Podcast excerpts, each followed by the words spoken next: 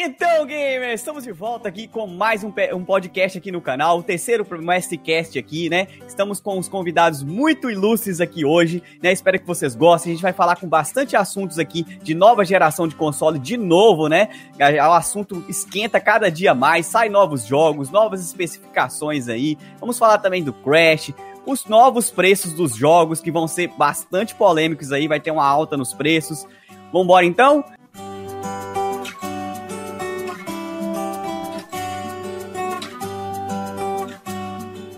Pessoal, não se esqueçam, deixa o like, compartilha esse cast aí que vai ser sensacional, eu tenho total certeza, beleza? Vamos lá, eu vou é, começar com o pessoal aqui, deixar o pessoal se apresentar, falar do trabalho deles, né? A gente tem três convidados muito especiais hoje, né? Eu vou começar aqui pelo. Deixa eu ver com quem eu vou começar aqui. Vou começar aqui pelo Érico, vai?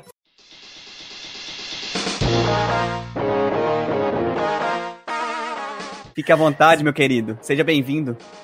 Primeiramente, mestre, muito obrigado pela oportunidade de estar aqui para conversar com vocês sobre os assuntos que vão ser show de bola, estão no hype, né? Ter a oportunidade de falar com os inscritos do seu canal, que são pessoas assim maravilhosas, muito prazer. Meu, eu, meu nome é Érico, também conhecido como Alucard, né? Sou do canal Retro Challenge, né? Onde nós fazemos gameplays, vídeos storytelling. Uh, temos também nossas páginas, nossas redes sociais que estão lá no canal. Vocês estão convidados a conhecer, eu acredito que vocês vão gostar bastante, tá? E hoje eu espero ter uma conversa muito produtiva também com nossos amigos que vão ser apresentados agora, tá? E sem maiores delongas, mestre, prometo que não vou enrolar demais hoje. Toca o pau aí pro pessoal se apresentar também. Beleza, beleza. Brigadão, Érico aí, né? Agora a gente vai começar a voltar aqui pro pros nossos convidados também que estão participando aqui do cast pela primeira vez. Vamos passar a bola ali pro ST. Espero que ele levante com, com muita veemência e corte com força também. Vai lá, ST, fica à vontade, meu querido.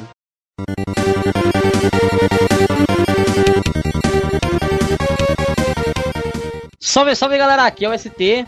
Pra quem não conhece aí, tá o link na descrição do canal de Yodo. O deles também tá na minha descrição. Fico muito feliz de estar participando de novo aí com o Mestre Yodo, com o Luiz Link. E fiquei muito feliz de estar conhecendo o Érico. Então, não vou ficar enrolando, bora pra próxima. E passa pro Luiz, cara. Tamo junto. Já vou passar pro Luiz aqui, que aí ele já vai se apresentar, fica à vontade, essa carinha linda aí, que já tá recorrente aí no nosso canal aí, né?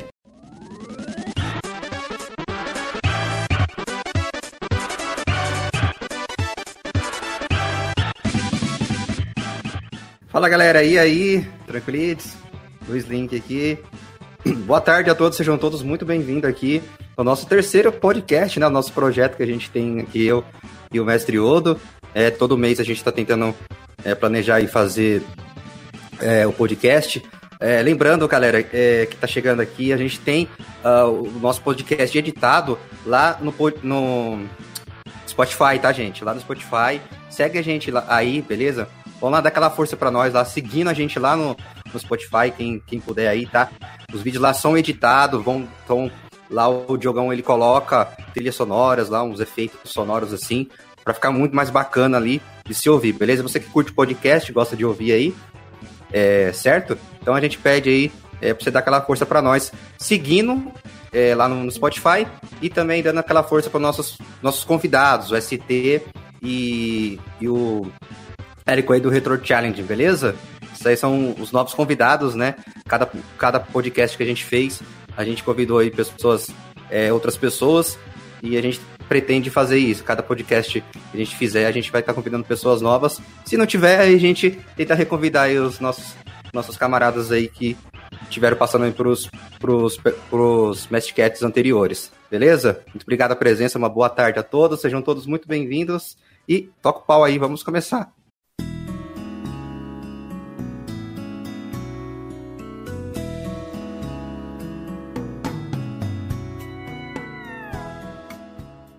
Beleza? Então, pessoal, deixa eu colocar para vocês verem aqui, ó.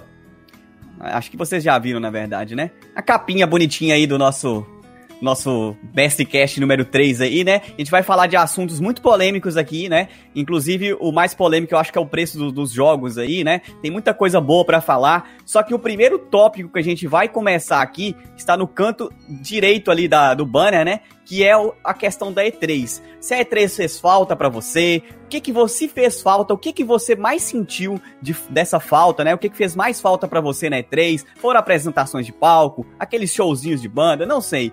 Vocês que vão decidir aí, fiquem à vontade para começar. Eu acho que eu vou começar é, pela ordem mesmo que eu apresentei o pessoal aqui, né? Pode, esse tópico pode começar pelo Érico. 2020, né, cara? A gente começou com essa, essa pandemia que mudou as nossas rotinas assim definitivamente, né? E, cara, é óbvio que eu sinto falta da E3, tá? Eu pessoalmente acompanho a E3 desde muito tempo. Eu vi os principais anúncios de videogame, vi anúncio do GameCube, anúncio do PlayStation 2, do PlayStation 3, inclusive, que foi um fiasco na época, né? E, assim, o que eu sinto mais falta na E3, principalmente, são os eventos de palco, tá? E, porque, na verdade, era grande estrela da noite. Quem acha que não lembra do Shigeru Miyamoto com, a, com, o, com o Hidden Shield a Master Sword, lá fazendo a apresentação do Twilight Princess, teve tanta coisa legal nesse evento, até no ano passado, com com a apresentação do, do, do Cyberpunk 2077, You Are Breathtaking. Então eu acho que a E3 ela traz assim momentos muito legais e muito marcantes assim para a indústria de videogames. Por outro lado, né, uh, tem a questão dos desenvolvedores menores também, né, que acabam indo para que nós não vemos, mas eles vão para E3 para fechar negócios, às vezes conseguir uma desenvolvedora indie que consegue uma publisher para o seu jogo. Então acaba muitos muitos eventos de negócio acabam saindo da E3. Né? Então, assim, ela, ela acabou virando um game changer né, na indústria. Mas, uh, por outro lado, mostra que a E3 ela acabou não se modernizando a partir do momento que não quis um, um evento digital. Né? Então, é um evento maravilhoso, muito legal, mas que eu acredito que a partir do ano de 2020 vai ter esse conceito mudado, principalmente por causa dos eventos digitais das empresas que aconteceram de maneira muito competente. Um exemplo assim claro foi o que aconteceu ontem com a Devolver Digital, que apareceu com um evento assim diferente, muito legal, assim, bacana, elevando o hype dos seus jogos. E a Devolver, que era uma empresa que colocava o seu caminhãozinho na porta da E3, né?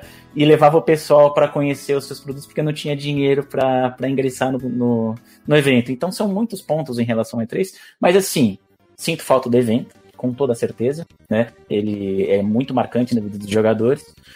E também acredito que as desenvolvedoras menores sintam essa questão, mas isso vai trazer uma mudanças para o mercado. Né? Assim, resumidamente sobre a questão da E3, eu tenho esses pontos principais. Eu acho que acredito até que vocês expondo uh, o ponto de vista de vocês, a gente consiga explorar um pouco melhor o assunto. Né?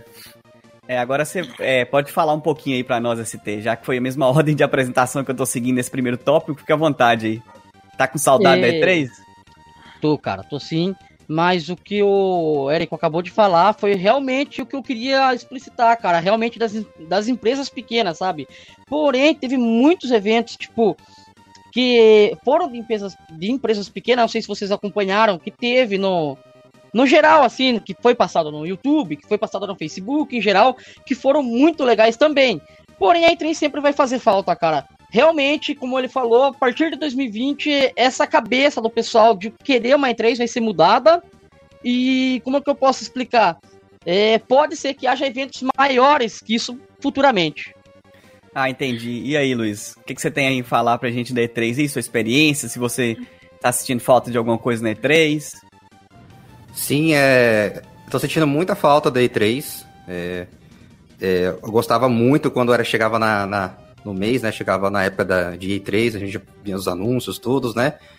E a gente torcia ali para um jogo muito querido que a gente gostaria muito que é, voltasse, né? Alguma franquia que voltasse. A gente torcia ali pelos rumores que estava sendo falado, né?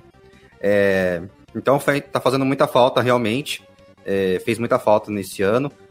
E acredito eu que eu acho que se voltar uma, uma, uma E3, é, os cara, o pessoal, as empresas podem é, focar mais em mostrar jogos, né, do que ali tá apresentando, né, sem ter aquela falação toda, né. É, a gente gostava mais realmente da quando era apresentação de jogos, né, tanto que querendo ou não, quando tem um, um evento é, marcado, por exemplo, a gente vai estar tá, tá comentando da, da Sony, né, da revelação do PlayStation 5, foi só jogos, né? E querendo ou não, foi uma coisa, né? Já vou adiantar um pouquinho, mas foi uma coisa boa porque foi só jogos. Então, a gente vê ali as outras as outras empresas que acabam só focando em ficar ali conversando, entrevistando, né? E acaba sendo é, um pouco chato, né? Realmente. E a gente sabe que é, a E3, querendo ou não, é, gasta, né? As empresas vão gastar bastante, né? Como que a Nintendo ela foi já para parte mais de, de direct, né? Que fala lá, que diminuiu diminuiu os custos das empresas, mas ela mostra ali os seus jogos. É, mas realmente, para mim, a E3 fez falta, né? Tanto que tá um pouco bagunçado, na minha opinião, tá um pouco ainda bagunçado nessa questão dos eventos que tá tendo, tá? Hoje vai ter da, da Ubisoft, né? Sobre os jogos da Ubisoft. E é mais realmente a, a E3 tá fazendo muita falta aí pra, pra nós, pra mim, pelo menos pra mim, né? É isso aí. É complicado, né, cara? A gente sempre sentava, né, pra, pra, naquela época do ano aí, no meio do ano, em junho, para assistir as apresentações, né, é, transmitir nos canais. Eu transmiti a E3 do ano passado, então foi muito legal, foi muito bacana, né? Eu fiz resumo de todas as principais conferências, né, das empresas. É, recentemente eu fiz até um vídeo no canal sobre, sobre a morte da E3, né, e que eu achava que dificilmente ela ia se reerguer depois desses últimos bates que ela estava sentindo aí, né? Esses últimos golpes aí. Então, assim, não acredito que a E3 deva voltar o ano que vem. Se voltar o ano que vem, vai ser de forma totalmente digital ou vai ter que se re reinventar, porque é, hoje a moda é streaming, ainda mais agora que a gente está nessa época de pandemia, tem muita gente se, é, se aproveitando para né, ganhar um dinheiro, tirar uma renda extra com transmitindo algumas, é, algumas coisas ao vivo, postando coisas na internet. Então é uma mídia muito fácil de você lidar, é uma mídia muito fácil de você ser compartilhado e compartilhar informação, né? A internet ela, ela, é, um, ela é um centro de muita informação e muito compartilhamento rápido, né? Divulgação fica muito rápida. Então, a E3, para mim, eu tenho, eu tenho saudade da E3, eu gosto na época do E3 de assistir as conferências, né, de sentar ali para ver os horários. Não gosto tanto de é, de apresentações chatas que demoram muito, muito falatório, que demora entre um jogo e outro. Eu acho cansativo. Duas horas de apresentação, talvez, de uma empresa que vai mostrar poucos jogos, é cansativo, né? É, a gente teve é, alguns exemplos aí que a gente vai falar daqui a pouco de apresentações muito boas que foram jogos atrás de jogos e, e eu acho que isso que, que me motiva mais a, a, a, assistir a E3, né? Que são os jogos mesmo, né? Acho que apresentações em palco e banda eu, eu relevo um pouco a situação, mas eu sinto falta daquele clima, né? Aquele clima de expectativa da E3, que a E3 cria, na verdade, né? E é isso. Alguém tem mais algum assunto para pontuar? Lê algum comentário aí no o chat? Érico virou, o Érico virou aqui a posição dele. Sim, Deu sim. uma virada, né? Não posso ficar de costas pros amigos, tenho que ficar olhando pra vocês.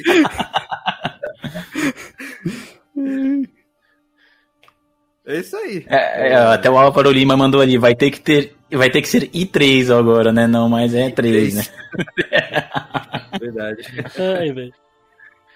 É, mas essa questão da E3 é, vai fazer sim muita falta, mas é o que o pessoal acho que chegou num senso comum, né?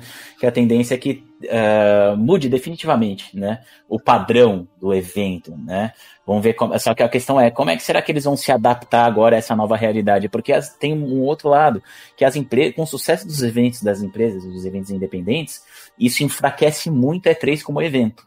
Né? Se vocês forem parar para ver, o, o evento do. que depois do próximo console que vai ser pauta aqui, foi um sucesso para a empresa. Né? Foi um sucesso. O evento de ontem da Devolver Digital foi um sucesso. Então todos, a Microsoft agora está com um evento para o dia 23 e também vai ser outro sucesso. Né? Porque assim, querendo ou não, acaba tendo uma proximidade muito maior nesses eventos digitais do público, do, das empresas com a sua audiência. Né? Então, eu quero ver como é que a E3 como, como empresa, vai reagir e vai se remodelar a esse novo modelo de negócio que agora é irreversível. Né? Então, acho que vai ser legal. Eu estou curioso para ver. Já sinto falta de uma época que não vai mais voltar, né? Eu acredito que esse formato vai morrer definitivamente, né? E agora estou muito curioso para saber o que, é que será que vem pela frente, né? É, é, na questão assim do que o Eric falou, é, vai ser mais digital, né? É, eu acredito que isso pode, pode ser uma coisa boa, né? Porque aí as, a, o foco da, das empresas é trazer aquilo que a gente quer, né? Jogos, anúncio de jogos. Vai ter tanta, tanta enrolação, falação, igual o Diogo mencionou aí. Realmente essas, essas, essas conferências aí é meio chatas um pouco. Mas eu acredito que eles, eles focam em eventos digitais, né? Tempo de E3, ali, o mês de E3, né? Cada empresa vai ter o seu dia de transmissão. Acredito que eu, pode, pode, pode ser, ser assim. E pode ser uma coisa melhor, né? Seja melhor do que, do que era antes. Mas nada que antes era antigamente não seja bom também, né? É uma coisa muito boa. É, realmente, Luiz, é. Porém, eu acho que esse formato não vai morrer totalmente, cara. É. Porque querendo ou não, sempre vai ter um evento que tipo, quer cobrir tudo, sabe? O que, que a E3 estava fazendo realmente, que a turma estava querendo separar da E3 é que eles estavam cobrando um valor muito alto por stands em geral. Então foi acabando se afastando. A, a, a, as maiores empresas começaram a se afastar. Mas o que acontece? Isso dá chance para menores empresas. E tem muitos jogos indies que são maravilhosos, cara. É, até Com certeza, né? É, ela até é... comentou aí, né? Quer falar? Pode falar. Não, até ia colocar o comentário dela. Mesmo que hoje faremos adaptações por conta da pandemia, acho que deviam ter feito transmissões online. Esse eu acredito que para a mudança do evento foi um erro capital da, da E3, né? Como, como empresa. Eles não poderiam. Eles poderiam, ainda se fosse um indexador de eventos, né? Trazer um evento de cada empresa, colocar uma direct da Nintendo, colocar o State of Play, os eventos da Microsoft, eles deviam ter assim, deixado o nome deles em alta, né? Você simplesmente sair de cenário por não poder fazer um evento físico, acho que foi um erro, assim, estratégico sem precedentes, né? Eles nem Sim, tentaram, essa é a real. É, eles, eles nem, nem tentaram. tentaram adaptar, né? Exatamente. Isso acaba deixando a gente bem triste, né? Porque era um evento que a gente sempre esperava do, é, no ano inteiro aí, né? É, um ano, é, durante um ano aí, para assistir no meio do ano que acabou que morreu simplesmente por, porque as pessoas não quiseram se adaptar ou não quiseram é, é, ganhar menos, porque pode ser questão de dinheiro também, né? Porque a E3 recebia muita grana nessa época, né? Então pode ser que por receber menos dinheiro, fazer transmissão é, online aí, as empresas não queriam pagar aquele patamar de estar no palco ali, né? Claro, óbvio, né? A E3 também não se adaptou e infelizmente ela, ela acabou ela acabou pagando o preço, né? por não querer se adaptar ou não querer abrir mão da grana, né? Que era na época da E3 aí, né? Que acontecia os eventos. É... Tem mais algum comentário aí? Que vocês querem destacar? Acho que não, né? Eu só gostei desse comentário aqui, ó. Opa, cliquei errado porque apareceu outro comentário ali, ó. Alucard parece um mago do Zelda. Exatamente o que o Felipe Carneiro falou ali também. O Natal dos gamers não aconteceu. É, Realmente. Natal dos gamers não aconteceu. Natal, Ano é... Novo, Dia das Crianças. Tudo, né, cara? Todas as Exatamente. nossas previsões, né? Mas não tudo bem, tenha, gente... Não que só tenha a E3 como eventos, mas era a maior, querendo ou não. Pode ser que outras repassem e isso consigam fazer um conteúdo melhor. É, é, uma, é uma nova, assim, é uma nova abertura de possibilidades, né? É aquilo que a gente já falou, são novos horizontes e agora a gente vai ter que aguardar para ver qual que vai ser a criatividade e como é que as empresas vão aproveitar para se posicionar nesse sentido. E vendo que a E3 é desnecessária, quem unicamente quem perde é a E3 e nós com os eventos de palco, que para mim simplesmente foi sempre a sensação do evento. Isso já tô com saudade até agora, cara, não tem jeito. Ah, beleza, então. Vocês acham que fechou aqui esse tópico d 3 Tá bom, né? Maravilha. Não tem muito mais o que comentar, não, né? Seria legal se a gente tivesse as conferências para comentar, né? Mas como não tem, né? Fazer o quê, né? Infelizmente, né? Não temos. Mas a gente vai comentar de uma específica agora que, é, para mim, foi uma conferência sensacional, né? E eu queria falar com vocês o seguinte nós vamos falar do tópico da Sony agora. Inclusive, deixa eu botar a imagenzinha aqui da Sony, né? Tópico da Sony, que são dois tópicos na real. Quero que vocês comentem de duas coisinhas. o que, que vocês acharam, né, do layout, do design do PS5? Vocês podem comparar com o do Xbox Series X também, não? Não tem problema, fiquem à vontade para explanar quanto a isso, né? E quais os jogos que chamaram bastante atenção de vocês e que vocês querem realmente jogar no PS5 ou algum Cycross, Cross-Gen também, né? Dá para jogar no PS4 também. Que tiveram nessa apresentação da Sony, né? Eu tenho alguns em específico aí que quando for minha vez eu, eu pretendo comentar bem, bem Bem, com bem animado, bem animado, inclusive, né? É, eu vou começar dessa vez com o tópico, com esse tópico, vou começar com ST dessa vez. Vamos lá, ST. O que, que você achou do design do PS5 e os jogos que te chamaram a atenção na conferência da Sony? Cara, Horizon Zero Dawn me chamou a atenção e, tipo, acima de tudo. Não tem nem o que falar, cara. Horizon Zero Dawn eu, eu amo demais o jogo. Tanto que eu peguei da Steam agora que saiu, então quem não tá sabendo, Horizon Zero Dawn era da, da, da Sony, porém eles fecharam com a Steam, fecharam com a Epic.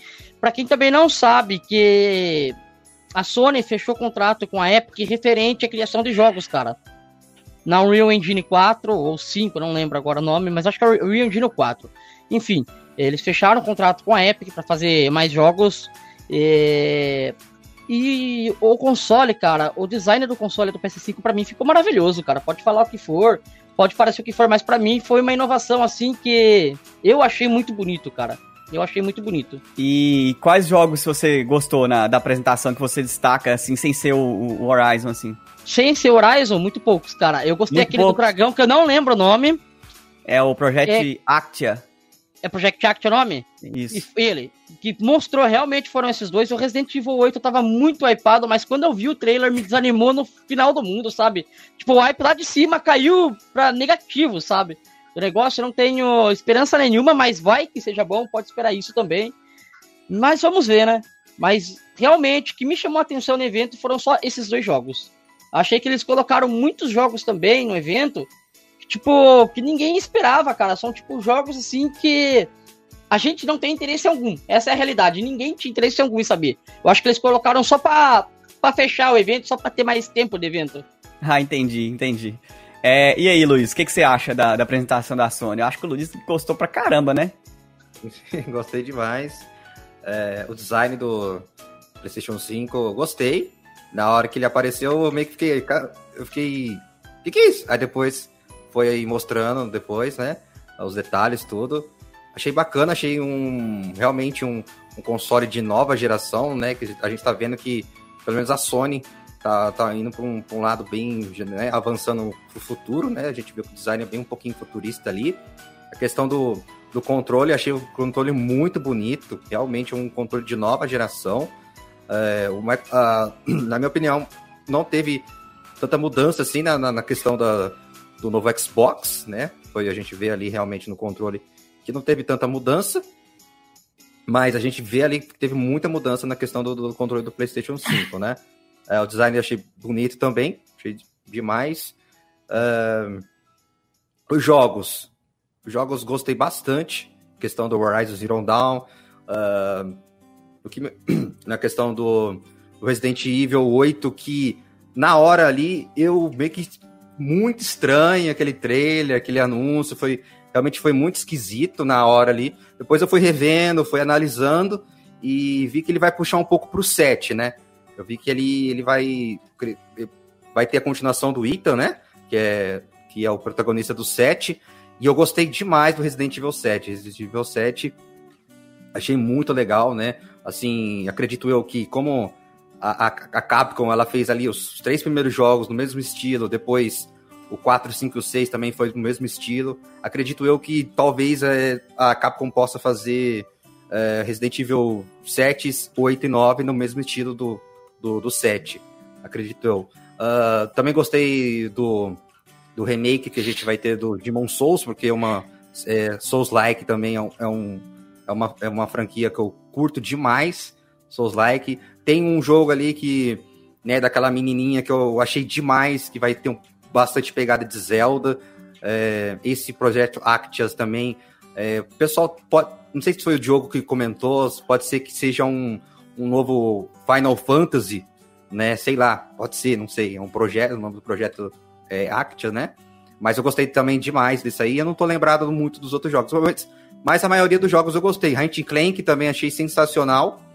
É, novo o Homem-Aranha, né? O novo, o, apesar que eu ainda não. Eu joguei o, o esse Homem-Aranha do PlayStation 4, mas eu não zerei ele ainda, né? Mas o pessoal gostou demais, o pessoal que jogou e zerou, o pessoal amou o jogo. Acredito eu que vai ser um jogo muito bom também. Então, dizendo, né, que esse Homem-Aranha ele vai meio que ser uma, uma expansão do primeiro, né? Ele vai ser uma expansão igual foi o, o Uncharted Lost Legacy, né? Teve o Uncharted 4, depois tivemos uma expansão do Lost Legacy. Então, é, acredito eu que ainda vai ter um Homem-Aranha 2 no PlayStation 5 que vai ser voltar com, o Peter Parker, assim, alguma coisa assim. Foi uma apresentação, sim, foi uma apresentação muito boa. Gostei demais da apresentação da Sonic, só, igual eu falei, só teve jogos, mais jogos, depois foi a depois a cereja do bolo, né, que foi a apresentação do PlayStation 5. Muitos esperavam é, o preço, né? Muitos estavam esperando o preço nesse, nesse evento da Sony. Eu eu tava eu tava eu realmente eu sabia, é, eu tava acreditando que eu não ia ter o preço que o preço eles ia colocar num outro, num outro anúncio. Eu acho que a, a Microsoft e a Sony tá um esperando a outra, né? Acredito eu agora que possa, nós possamos ter o preço do novo Xbox nesse novo evento da, da Microsoft. Acredito eu que vai ter, pode ter sim o, o, o preço, né? Que é uma das coisas que está faltando. As empresas estão anunciando, anunciarem, né? Uh, uh, os preços dos consoles, a única coisa que falta da, da, da nova geração. Claro que tem a Sony também. A Sony tá faltando mostrar, falar mais algumas coisas, algumas outras funcionalidades uh, do PlayStation 5, né? Porque a Microsoft ela já meio que já falou, né? A gente vai ter uma, muitas coisas novas lá na, na, na, questão do Series X. E, e, é isso aí. Eu acho que a minha parte é essa aí da, do evento da Sony. Aí, beleza? Tem mais outros tópicos que a gente vai falar, mas vamos deixar pro Érico aí agora comentar aí sobre É, agora é o Érico, pode ficar à vontade. eu vou ser um pouco do contra. Tá? Acontece o seguinte: eu divido o evento da Sony em algumas partes. A parte dos jogos AAA realmente foram sensacionais. O Spider-Man Miles Morales, ele promete ser um jogo legal, embora eu tenha a impressão de que realmente o Luiz tenha razão, que ele está mais para um Uncharted Lost Legacy para a série Uncharted do que um jogo novo, tá? Eu acredito que que deva vir um Spider-Man remasterizado do PlayStation 4 pro PlayStation 5, que eu não sei se todos Pode jogaram, mas eu joguei o jogo até o fim e é um puta de um jogo. Para mim, o melhor jogo de herói lançado até agora. É um jogo, assim, sensacional. É que eu também não conto, porque eu sou muito fã de Homem-Aranha. Eu acho que a adição do Miles ficou legal, mas eu tô achando que o Miles Morales vai ser um novo Uncharted Lost Legacy, um jogo de 5 a 8 horas ali, no máximo, uma expansão de um jogo que, que vai vir remasterizado, né? Gran Turismo 7, que o pessoal não tá falando, é um outro jogo que eu espero bastante que seja muito bom, tá? Porque é um jogo que, na verdade, o Gran Turismo, os jogos de corrida, eles são vistos como benchmarks, né? Eles são os jogos em que os consoles fazem toda a demonstração do poderio gráfico, física. Então, eu espero muito do Gran Turismo 7, eu acho que é um jogo que vai vir com tudo, embora ele tenha um nicho específico, né? É um jogo que vai realmente ser muito legal e vai bater de frente com Forza Horizon 4, que é outro jogo maravilhoso da Microsoft. Uh, Horizon Forbidden West, puta, ficou lindo, maravilhoso. É um jogo que promete demais. Né? E uh, vamos ver agora como é que vai ser uh, essa nova aventura da Eloy. Eu acho que vai ser maravilhoso. Né? A Guerrilla, a Guerrilla Games, ela tem a engine dela com maravilhosa, muito bem aproveitada, que inclusive foi aproveitada no, no, no Death Stranding Super Postman, né? foi o jogo, foi a engine da Guerrilla Games. Né? E eu acho que essa por parte do AAA não tenho o que falar do evento, muito boa. O que eu acho que eles pecaram nesse evento, porque esse evento ele deveria vir para quebrar tudo, porque a Microsoft ela tá muito forte na concorrência agora. A Microsoft ela tá numa sucessão de acertos com o Xbox Series X que a própria Sony não teve no começo do PlayStation 4, porque no PlayStation 4 o lançamento ele foi muito bem sucedido, principalmente por conta dos erros da Microsoft na época. Exatamente. É. Na, na, minha visão. Né? Uh, porque a Microsoft falou: não, um videogame focado em assistir TV. Pô, ninguém quer assistir TV, quer jogar videogame. É. Entendeu? Com, com, não pode emprestar jogo, etc. Premissas bestas que enterraram o início do Xbox One e fizeram o PlayStation 4 nadar de braçada no começo da geração. Então, isso não está acontecendo nessa. A Microsoft ela tá acertando no hardware, tá? Ela acertou no design do console, ela fez, fala, pô, mas não parece geladeira mas conceitualmente é um design perfeito e que não tende a dar problema. tá? Porque ele tem um fã superior que vai aquecer todo o console, vai aquecer não, pelo amor de Deus, ele vai esfriar, ele vai esfriar todo o console como um todo, vai trabalhar com clocks, fi, com clocks fixos, não vai ficar tendo turbo mode, não, ele vai oferecer um desempenho muito consistente e com muita facilidade de programação. Então, acho que nesse sentido, até para quem acompanha aquela primeira conferência da Sony, que eles ficavam falando só de números, números, números, números, já deu para perceber que ali tem uma diferença entre o PlayStation 4 e o Xbox Series X, perdão, PlayStation 5 e o Xbox Series X. Outra coisa, uh, o pessoal tava, antes de anunciar o design do PlayStation 5, tava com muita reclamação nos rumores, saindo dos insiders, que o videogame tava com um problema de aquecimento tá? E que essa foi uma questão que estava vindo a ser corrigida, né? Provavelmente foi com esse layout final, até porque o videogame virou um, uma torre, né? Eu achava que o Xbox Series X era grande o PlayStation 5 é muito maior. E com relação ao design do videogame, eu não sei, eu, eu sou muito fã do design do PlayStation 4 e do, do PlayStation 4 Fat, do PlayStation 4 Pro, que embora ele pareça um, um Big Mac, eu acho que ele ficou muito legal. Né? Mas o PlayStation 3 é, Fat também, aquele, o PS3 piano, acho lindo demais. Mas o PlayStation 5, cara, ele, ele tá aparecendo para mim um roteador da TP-Link super desenvolvido. Tá? Assim, é, na, na, na apresentação, ele, ele deu uma primeira impressão, assim, que eu vi, até a gente cobriu o evento no canal, de um console bonito, né, de uma coisa elegante. Mas, cara, daí eu comecei a olhar aquela gola que ficou em V com o console, a, a barriga do leitor, os, né, os LEDs, assim, eu achei que ele ficou um design que quis pegar todos os conceitos modernos e no final não acabou abordando nada direito. Por isso que eu falo, a minha opinião é bem separada das demais, porque a galera geralmente achou bonito. Eu não achei tão legal. Isso vai me impedir de comprar o console? Não. O que vai impedir de comprar o console no começo vai ser o preço, que é uma coisa que a gente vai chegar daqui a pouco, né? Mas o... eu não achei ele tão bonito. Mas tudo bem, videogame você olha uma, duas vezes, depois você esquece. Faz a menor diferença.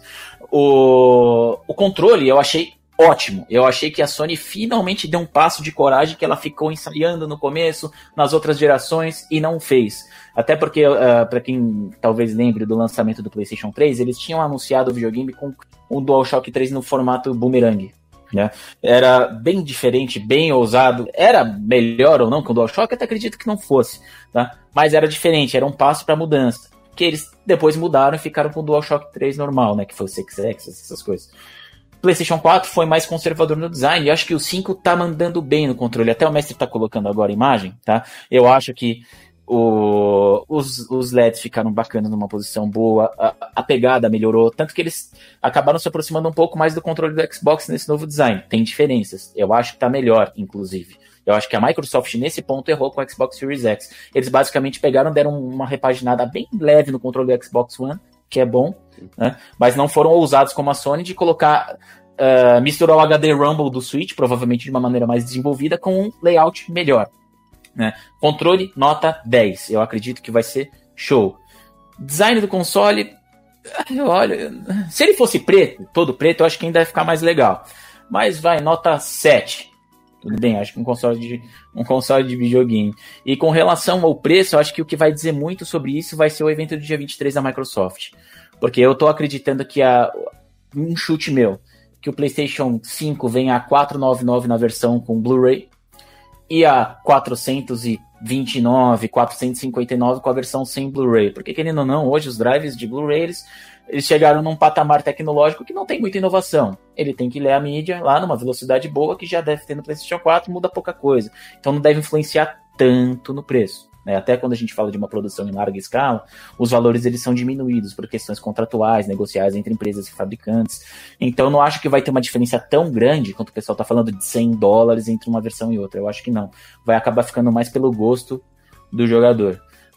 Uma coisa só que eu, perdão, só para finalizar, que eu esqueci de falar sobre o evento, uma coisa que eu achei interessante quando a Sony explorou foi a questão dela mostrar que a nova geração, embora eu acredite que ela não tenha um impacto tão grande graficamente entre PlayStation 4 e PlayStation 5, ainda, ainda vai chegar, a gente vai chegar num patamar que vai ter uma diferença brutal. Eles, para mostrarem que talvez quebrar esse paradigma de ficação do gráfico, que eu achei que legal que eles fizeram na apresentação do Ratchet Clank. Tá? Porque no Ratchet Clank eles mostram ali não só poder de processamento e poderio gráfico, mas eles mostram que ali o SSD realmente faz uma diferença absurda no desenvolvimento dos novos jogos. Porque você pega aqui ali, eles vão, você tem um mundo, tá andando com todos os elementos na tela, aí do nada ele pega e se transporta para outro mundo completamente diferente. Isso é questão, isso mostra tempo de carregamento, mostra uh, otimização de hardware, software, tudo muito redondo. Isso eu achei sensacional. Eu acho que talvez uma das melhores partes de demonstração técnica do evento foi esse trailer do Ratchet Clank. Puta, foi lindo. O jogo tá, tá lindo, tá legal. Ratchet, ele é carismático, é sensacional, né? E daí também tem o, o Demon Souls Remaster que vai vir com tudo e os demais jogos, né? Eu acredito que eu não tenha esquecido nenhum ponto, né, mas se eu tiver esquecido, você me, me lembra se eu, se eu tiver errado. Eu, né? eu acho mas, que não, acho que falou tudo sim. É, vamos lá, né? Cês, é, a maioria das coisas que, que eu queria pontuar, né? É, vocês já falaram, né? Mas eu queria falar alguma uma coisinha bem específica. Eu vou até colocar aqui de novo a imagem. Não, não assim, né, filho? Assim. Isso. A imagem do PlayStation 5 aqui. O que acontece? Para mim, a minha impressão quando eu vi o PlayStation 5, o design dele, é que o design, ideal, o design ideal dele seria o da direita aí, ó, sem a barriguinha. Exatamente. Né? Eles queriam fazer esse layout aí. Só que eles falaram, putz, a gente precisa colocar um Blu-ray, a gente precisa colocar um leitor de mídia. O que, que a gente faz? Ah, bota uma barriguinha do lado, assim, dele, assim, que resolve o problema, entendeu? Pra mim, isso aí foi um, um, um, foi uma, uma feito. Pra mim, me deu a impressão de ser feito nas coxas, segundo layout com, com, com o leitor, sabe? Parece que eles pensaram depois, entendeu? Que eles viram que não dava para encaixar o Blu-ray aí no meio dele e resolveram colocar um, um, a mais ali, né, do lado, né? Mas enfim, é só, é só uma, um pensamento meu mesmo, tá? Quanto aos jogos que me chamaram a atenção, na verdade, antes de eu falar dos jogos, deixa eu falar uma coisa aqui bem interessante. É, para mim, o, o, Xbox Series X e o PlayStation 5 eles estão indo para dois, dois lugares completamente diferentes de layout e design nessa geração. Enquanto o Xbox está no, na, na, naquele pensamento minimalista de, de, de, de, que hoje as coisas estão tudo flat, tudo minimalista, com menos curva, tudo reto ali, o, que é uma moda que tá no momento e tá bem alta, o PlayStation tá surfando naquela onda, naquela onda que está começando a querer a querer engrenar de novo. Que é aquele cara que lá dos anos 90, dos anos 80 ali, pensava como seriam as coisas no futuro, entendeu? É uma onda mais futurista. Então são, são conceitos completamente diferentes, né? E, mas, assim, eu achei o design do, do PlayStation 5, em certa maneira, o sem o Blu-ray, eu achei ele relativamente bonito, não 100% bonito. Ele, acho que ele chamou um pouco de atenção. E aquelas abinhas que tem em cima dele são propositais para saída de ar mesmo, né? Então, para você não colocar alguma coisa em cima ali, né? Tem um espaço entre a saída de ar e o topo do console. Então, ali é para refrigeração mesmo. Ali foi bem inteligente na parte deles, tá? Mas eu ainda fico com o design mais minimalista do Xbox Series X. Porque, assim, o Xbox, se você botar na sua sala, qualquer coisa vai combinar com ele. O PlayStation não, você tem que construir um ambiente em volta dele para as coisas combinarem com ele, para as outras coisas fazerem parte dele, né? Então não é não é simples você fazer você fazer combinar a sua sala com o PlayStation 5, né? Mas assim, muito pouca coisa de diferença entre os dois consoles para mim, questão de, de boniteza, sabe? Tem consoles mais bonitos no mercado aí, os anteriores aí. Tem consoles muito mais bonitos no mercado, tá?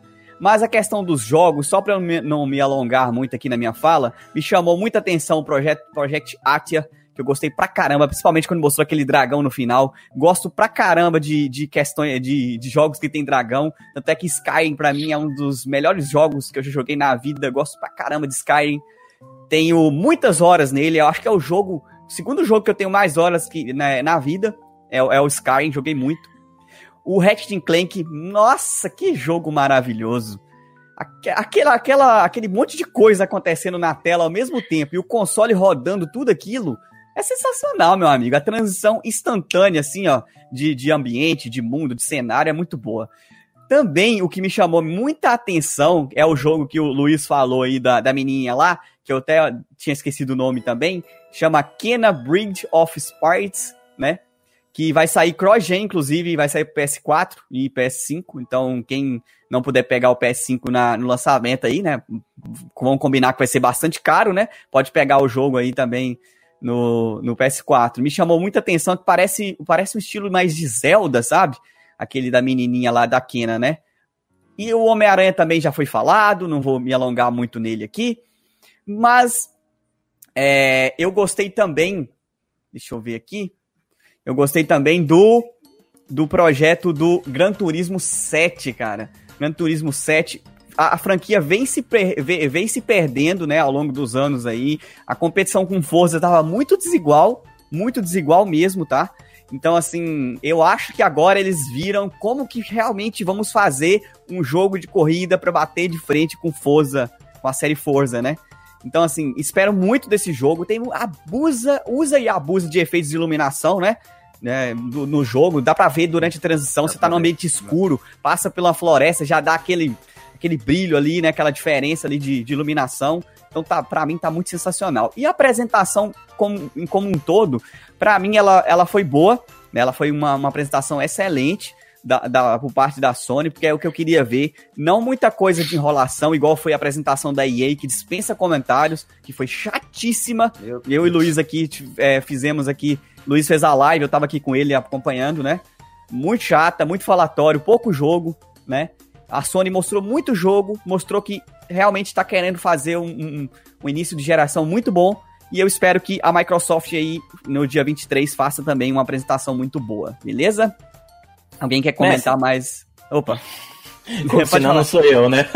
Não, não pode falar. Mas tem, du tem duas coisas, assim, muito interessantes. Uma, uma que eu esqueci de comentar, e outra, primeiro, o Álvaro Lima colocou aqui nas perguntas, ele falou, olha galera, não, vocês acham que vai ter um PlayStation 5 Pro? É, então, eu penso o seguinte, sim ou com certeza, né? Eu, eu acho que sim, tá? Sem, sem sombra de dúvida. E até ele colocou nessa mesma pergunta falando aqui, ó.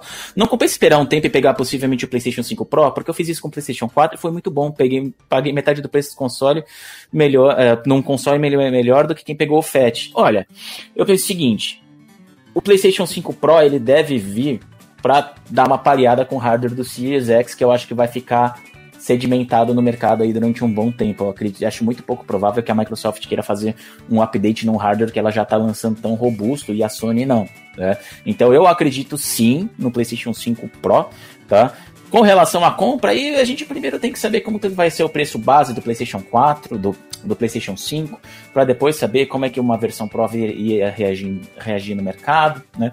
Então, eu acredito que com certeza vai ter, né? Acho que tá todo mundo de acordo, né? E outra questão que eu lembrei, acabei deixando passar, né? Foi o seguinte, uh, jogos uh, da geração atual com melhoramentos na próxima, né? Assim como a Microsoft faz com os seus jogos, a retrocompatibilidade dos seus jogos.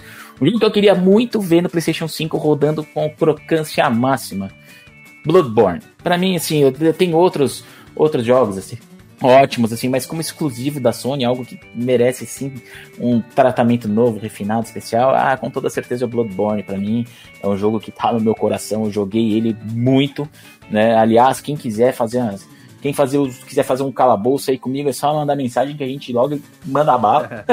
Mas é um, é um jogo sensacional Muito que eu acho que, que vale muito a pena receber um, um update, né? Inclusive agora com o vazamento do Far Cry 6, né, ficou claro que vai ter essa possibilidade de quem comprar um jogo assim como vai ter no Xbox, no PlayStation também. Quem comprar um jogo da atual geração tem um upgrade gratuito para a próxima geração, né? E isso vai acontecer com o Far Cry 6, mas parece que vai ser de acordo com as políticas da própria empresa. Ou seja, a gente não pode esperar disso da EA, né?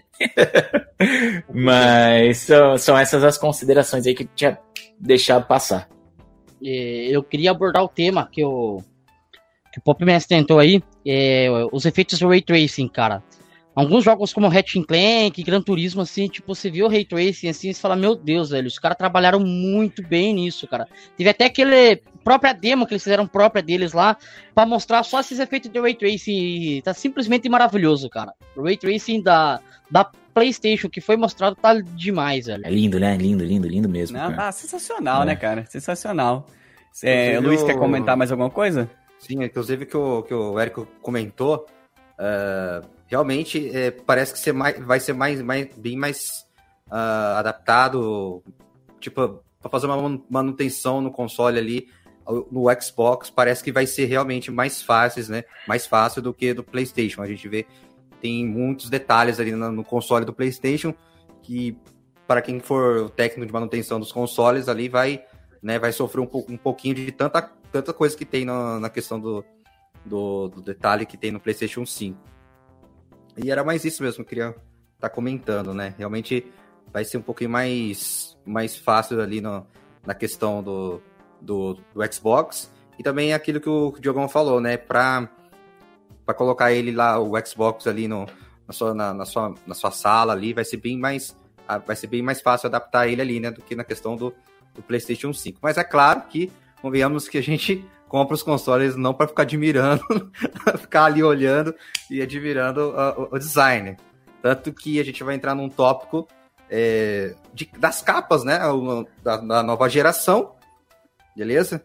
E. Você já pode começar se você quiser, já que você então? é o então? próximo. É. Eu, eu, posso interromper de novo? Pode, pode, fica o, à vontade. O Felipe Alcantara falou ali: ouvindo vocês falarem, vejo e lamento o quanto os consolistas estão se aproximando do PCistas. Cara, é. Não sei se vocês ouviram falar realmente, acabei de lembrar. Que os jogos não vão ser 60 FPS, isso vai depender da empresa. Vocês ouviram sobre isso? Sim. Sim. Vocês têm alguma coisa a falar sobre sim, isso? Sim. Com monitor de 144 Hz já, rodando no PC há anos, os caras querem fazer jogo a 30 FPS, cara. Como que pode isso? Eu, eu, tenho, eu sei, o que eu penso é o seguinte, os consoles, eles partem, assim, pelo menos para quem, até um gancho do que o Felipe Alcântara falou, seja muito bem-vindo, Felipe, obrigado pela presença, né, uh, pegando o gancho do que o Felipe Alcântara falou, que os consolistas estão se aproximando dos PCistas. Eu penso o seguinte, para mim jogo é jogo independente da plataforma que ele vai rodar. Com certeza. Tá? É uma questão, é uma questão de realmente ter abordagens diferentes é natural que as arquiteturas elas vão tendo uma convergência, até para facilitação de programação, etc. Mas não é porque as, as, arquiteturas elas se convergem que você necessariamente vai ter que ter o mesmo perfil de jogo para um e o mesmo perfil de jogo para outro. Por exemplo, eu acho que num computador, né, onde você na maioria das vezes tem um perfil de jogos mais competitivos, como os FPS, você sempre tem que buscar o melhor número de FPS possível, o melhor desempenho. No console, de verdade, para mim, os jogos serem 30 ou 60 FPS não faz tanta diferença. Eu acho, claro, que com a evolução da, evolu da tecnologia, o padrão deveria ser um, jo um jogo em 60 FPS, limpo, etc. Mas eu não ligo, por exemplo, uh, de ter um jogo em 30 FPS que esteja com um gráfico assim simplesmente maravilhoso, desde que ele não seja um jogo voltado para reflexos competitivos, como um FPS, num Battlefield, num, num Call of Duty Warzone. Né? Então, assim, não, não, não vejo muito problema nesse sentido. É óbvio que eu vou querer jogar um jogo mais fluido, mas eu vejo por mim mesmo. Tenho a TV 4K com PlayStation 4 Pro. Quando eu vou escolher o jogo que eu quero jogar, eu sempre tenho o modo performance para rodar 60 FPS no jogo no 1080p, ou a 4K, ainda que seja por checkerboard, a 30 FPS. Eu vou no 4K, porque eu quero o gráfico mais bonito. Então, para mim, não faz muita diferença, tá? Nesse sentido. E com relação aos PCistas e consolistas se aproximar, a gente nunca pode se esquecer que a Nintendo tá forte no mercado e ela sempre vai buscar aquele segundo caminho, em que não necessariamente a gente vai buscar a crocância dos jogos, né? A melhor, o aspecto visual e o melhor aspecto físico, e ele sempre preza pela diversão, né? Então, assim, não que as outras não prezem, mas é um foco diferente. Então eu acho que a gente nunca vai cair na mesmice. Até porque a gente não vai usar, não vai chegar tanto que nem usa teclado e mouse para jogar em console, quem vai jogar no PC tem a sua proposta específica, né? Mas eu acho que é inevitável que as arquiteturas elas acabem se convergindo até para diminuir os custos e que os jogos continuem a se tornar baratos, que vai ser um outro tópico, inclusive, do, da nossa discussão. Então, agora eu vou fazer uma pergunta para todo card. Se você tivesse essa opção de jogar esses jogos a 4K 60 FPS e 30 FPS. Se eu tivesse a opção a jogar 4K 60 e 4K 30, se for. Aí eu com certeza iria para um 4K 60. Porque eu acho... que eu digo é. Uhum.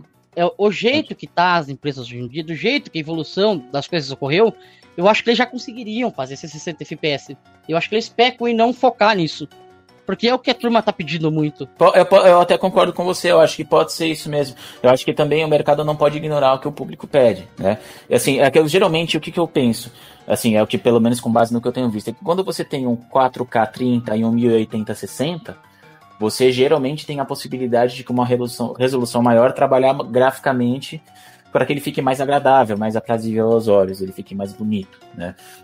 Então, e o 1080 e o 60 FPS geralmente ele faz alguns sacrifícios gráficos em reflexos, sombras, etc. Né, uh, texturas para alcançar esse desempenho. Exatamente. Então você tem um gráfico. Eu prefiro um gráfico um pouco mais bonito do que ele um pouco mais fluido, tudo dependendo, lógico, do jogo. Se for um jogo de corrida, eu vou querer jogar 60 FPS, porque faz parte do reflexo. Um FPS, eu vou querer jogar 60 FPS. Mas no geral, por exemplo, Horizon Forbidden, Wild, é, Forbidden West.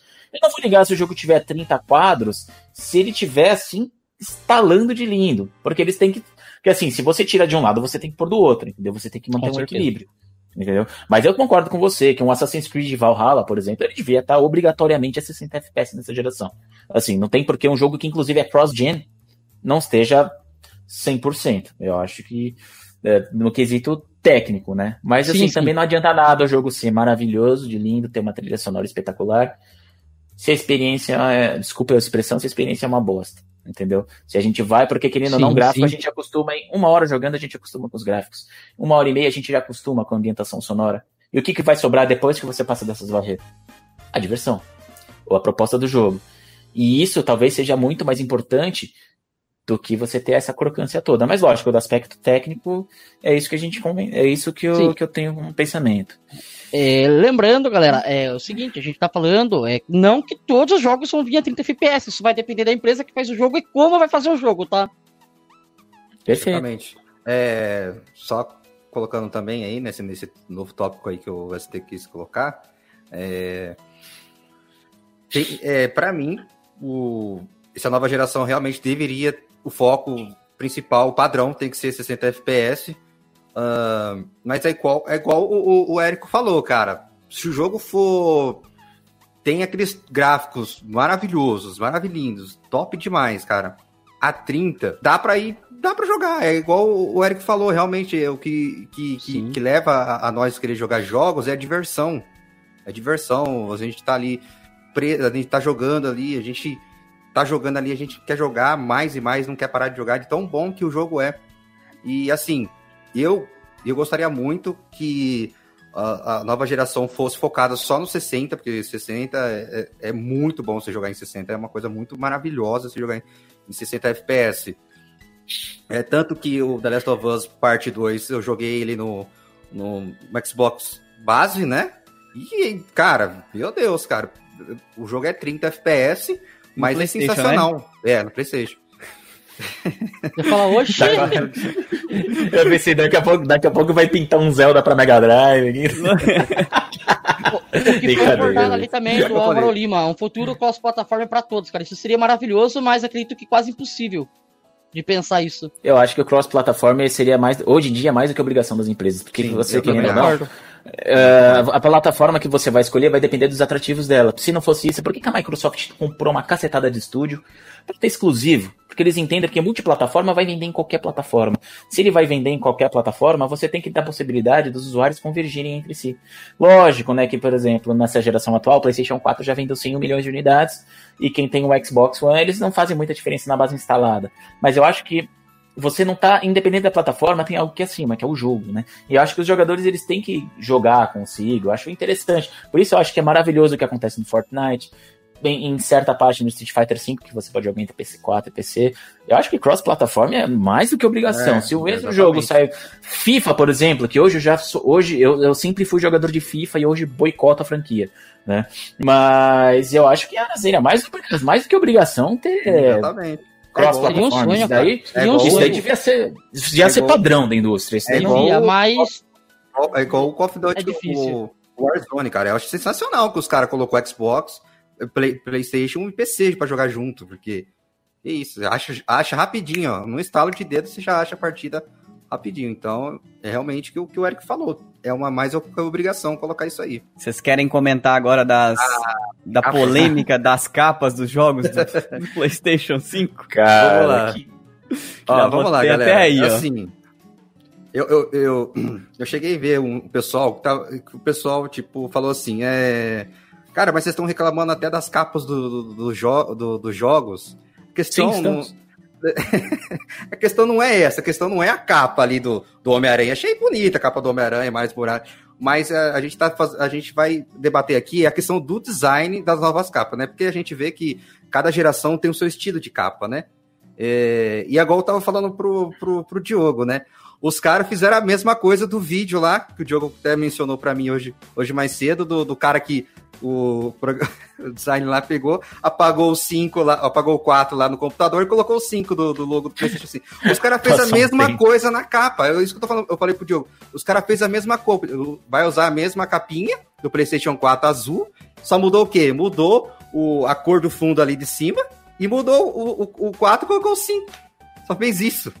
Só alterou o papel. Aí, é, alterou o papel ali, o design de cima ali de, do, do, do, do, do PlayStation ali.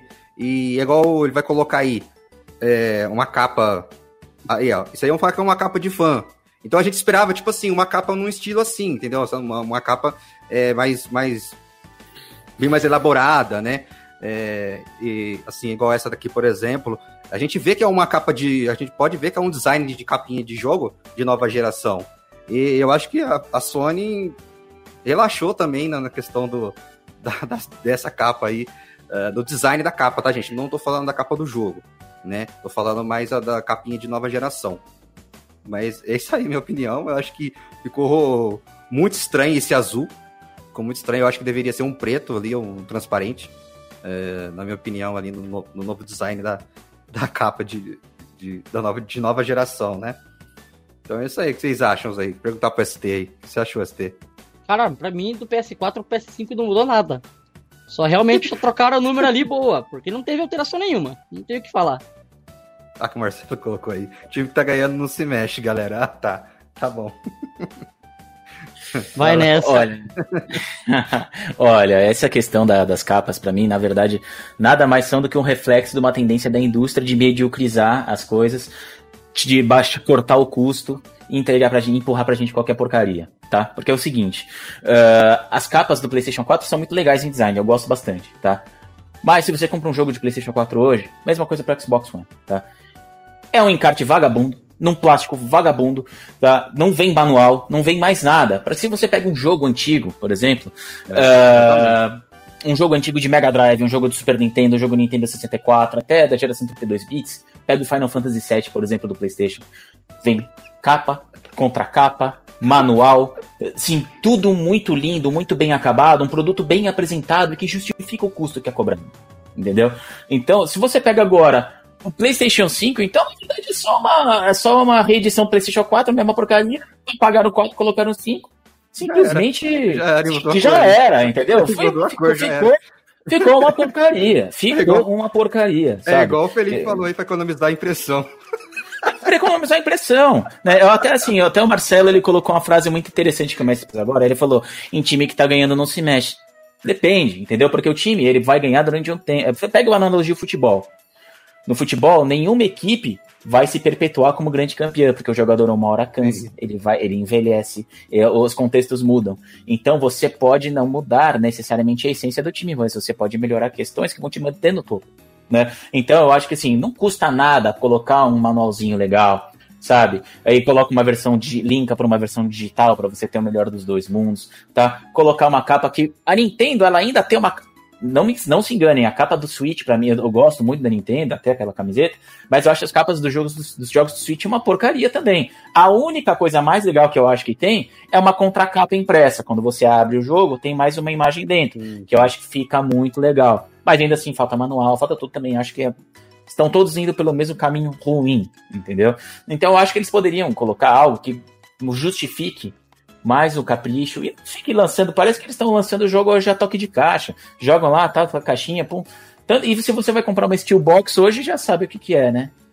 Se você quer comprar uma capa realmente boa, vai, vai comprar 300 pau, na, 350 pau no The Last of Us 2, no Steelbox. É, Eu acho que isso é um reflexo da indústria que é assim detestável e que a gente como jogador poderia combater e se insurgir e reclamar, tá? Por exemplo, a Sony colocou como um no Twitter dela, se não me engano, a capa do jogo como um aperitivo. Pra mim foi um aperitivo de uma comida ruim. Simples assim, entendeu? Uh, galera, é, a gente tá comentando mais da questão das capas. Por quê? Porque essa capa não tem cara de nova geração. A gente já, já, a gente já vê que a capa é de PlayStation 4, gente.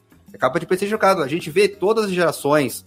A gente pega lá o Atari, tem lá as caixinhas, é, aquelas caixinhas. Uh, mais lá, no, no, antigamente é mais cartucho, né? Mas a gente vê que os cartuchos, cada geração tinha o seu estilo de capinha, né?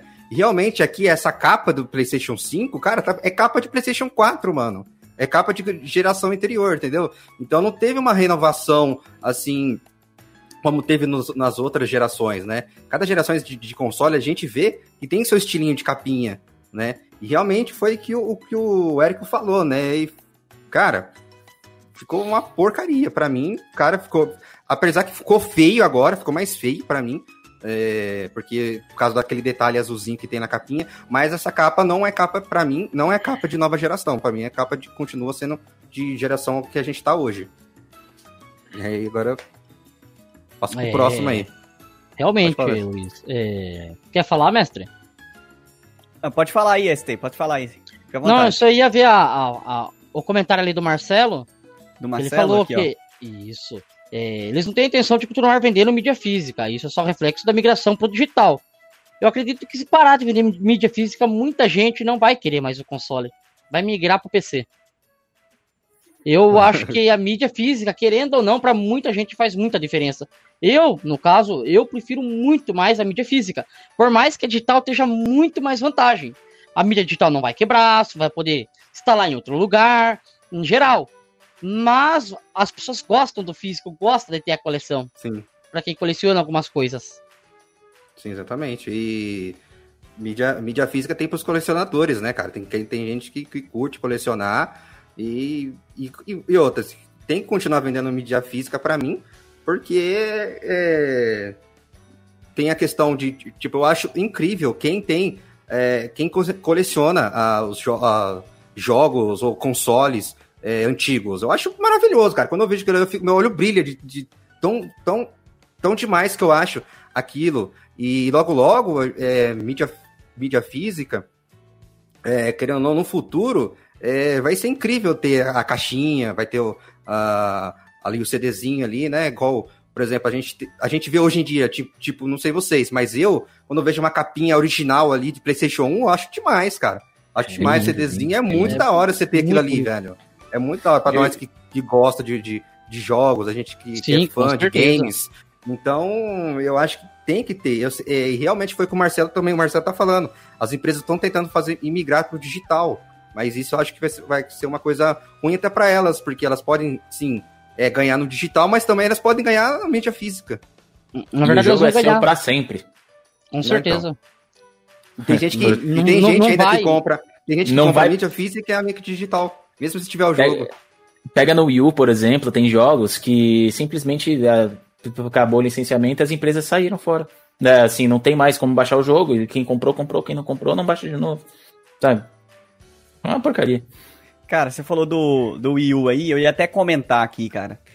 Eu tenho o, o, a versão é, física do Mario Maker 1 no Wii U, cara. É sensacional, velho, o trabalho lindo, que tem, né? né? Lindo Nossa, demais, é lindo demais, mano. cara. É uma exceção, O livro, o livro que tem de, de, de, arte do jogo é dessa grossura, assim, ó.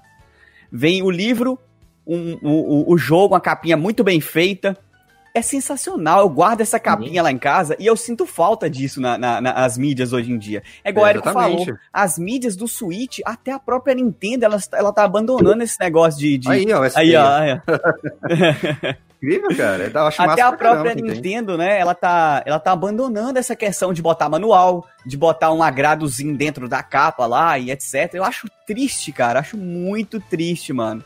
E eu, eu sinto falta disso, sabe? Eu sinto muita falta. Por exemplo, para mim que eu, eu, eu, geralmente eu sou muito eu sou, eu sou muito fã de, da franquia Pokémon, né? E eu coleciono os jogos de Pokémon em mídia física, né? Porque não tem como você colecionar em digital, óbvio. É, exatamente. Então assim, você pega as capinhas dos jogos de Pokémon antigos, né, lá do DS, né, que eu tenho aqui, você vê os manuais grossos, é, grossos ainda os manuais e tal. Pega o último lançamento do, do, do Switch aí, o Pokémon Sword and Shield. O que é que tem dentro da caixinha do Sword and Shield? Nada. Um cartucho desse tamanhozinho e acabou, entendeu? E que tem gosto ruim ainda. É, e tem gosto ruim ainda, eu provei. não, mas gente, só, só pra até, não sei se só para complementar esse assunto, que a galera pode achar que é uma bobagem, né? Falar, ah, mas hoje o PC é full digital hoje. Mas antigamente o PC era o que tinha as melhores capas de jogos. As, eram caixas grandes que você abria, tinha tudo muito lindo. Você pega a capa de World of Warcraft, os jogos Tomb Raider, mas olha só, gente. Um exemplo de capa ruim. Olha que porcaria. não, de verdade, não tem nada aqui. Nada. Não, deveria ter um jogo, mas tá no videogame. Mas ó, vem um encarte horroroso, uma porcaria, tá? diferente do, do Super Mario Maker. E agora vocês olham, é efeito de comparação. Isso aqui, tá? Vem aqui, abre. Jogo. Hora, tá manual. Tá vendo? Tem tudo aqui. Sabe o que tem Aí, isso aqui? Ó. Capricho, capricho, cuidado. Por exemplo, uma, olha só que bacana, como faz diferença. Por exemplo, uma capa diferenciada, sabe? Você pega aqui, por exemplo, Metroid Samus Return. Você pega, vem. A mídia física te permite ter alguns mimos, algumas coisas, entendeu? Só, é, só a capinha que você mostrou aí já então, dá de 10 a 0 é. já, cara. Só a capinha então, mostrar já dá de 10 a 0. Isso aí é o, é o CD da é, a trilha do jogo? É, isso, tá, tá, tá lacradinha ainda, não tive coragem de abrir. Mas, gente, né? É, muita diferença, sabe? Eu acho que isso tudo é um cuidado com o consumidor que já paga tão caro, não só no Brasil, mas no mundo inteiro, Sim. com os jogos, entendeu? Para um hobby que a gente gosta, e inclusive não só para um hobby, que para muitos de nós acaba já virando até um, um trabalho, né? Então. Exatamente. Não ah, tem, pra vocês verem, pra vocês verem que o Eric mostrou aí a capinha do, do, dos jogos aí, é incrível, cara. Ele mostrou do, do jogo aí, do, acho que é do Mega Drive, e mostrou um do 3DS.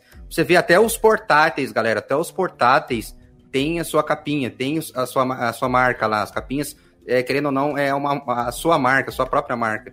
Então, capa também de consoles também é bacana a gente tá comentando, a gente tá falando, e realmente, é...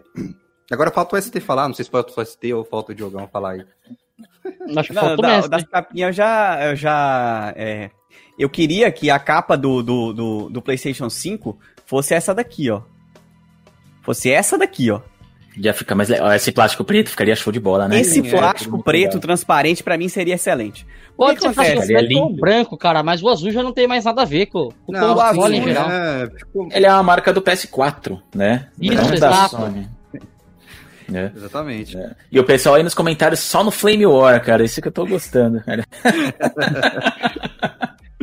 é, é, o, o, o Joe até comentou aqui, né, questão do, do de que só vai ser ruim, né, porque mídia física no futuro vai, vai deixar de existir, que a tendência realmente é essa, né, e aos poucos elas vão diminuindo o estoque de mídia física e vendendo só digital, né, então, assim, isso é bem triste na real, né, isso é uma situação bem complicada, mas o que acontece? É, eu esperava que a Sony pelo menos mudasse a cor da caixa. Pelo menos. para dar uma diferenciada. Porque presta atenção. Você chega na loja para comprar. Você, você chega na loja para comprar. Tá lá PlayStation 4 de um lado, PlayStation 5 do outro. Né? Do, um do lado do outro ali. Você olha assim. Ah, essa capa aqui é azul, essa aqui também é azul. Ué, mas por que esses são jogos são consoles diferentes? Não deveria Exatamente. ser igual, sabe? Pelo menos mudar para um branco, um transparente, que é a cor do console, né? Meio translúcido ali, ou um preto, né? Alguma coisa assim, sabe? Eu, eu, eu, eu sou adepto a essa, essa mudança, entendeu? Tanto é que, por exemplo, a Nintendo pegou do azul do Wii U, foi pro vermelho do Switch. Ok, né? Mesmo que as caixinhas fossem do mesmo tamanho, que não é, né? Porque a caixinha do Switch é bem menor, é, dava para você diferenciar pela cor, entendeu? Mas o, o, que me faz mais falta mesmo são as, os mimos que tinham, né, nas mídias físicas, que é. o Érico já mostrou bem aí e eu sinto muito fa muita falta, né? né até o Álvaro colocou um comentário super interessante ali. As mídias digitais vão começar a enfrentar cada vez mais a questão de propriedade. A gente compra um jogo digital, mas se descontinuar aquela rede, você não joga mais o jogo. Então, será que ele é seu ou não? Cara, isso aconteceu no Wii U com o DuckTales, se não me engano. O DuckTales ficou um tempo lá na, na, na rede, acabou a questão de propriedade, licença de marca, essas coisas, o jogo não pode ser mais baixado, nem comprado. Você comprou, baixou, você formatar o videogame por qualquer coisa, você não joga mais. Entendeu? Outro jogo que aconteceu isso, Marvel vs Capcom 3, no PlayStation 3, Xbox 360, PS Vita. O jogo tava lá, maravilhoso, você comprou digital, vai, baixa, joga, paga, faz o que você quiser. Pronto, acabou a licença da Marvel, dos personagens da Marvel com a Capcom adeus, ninguém mais pega o jogo, ninguém baixa nem faz nada.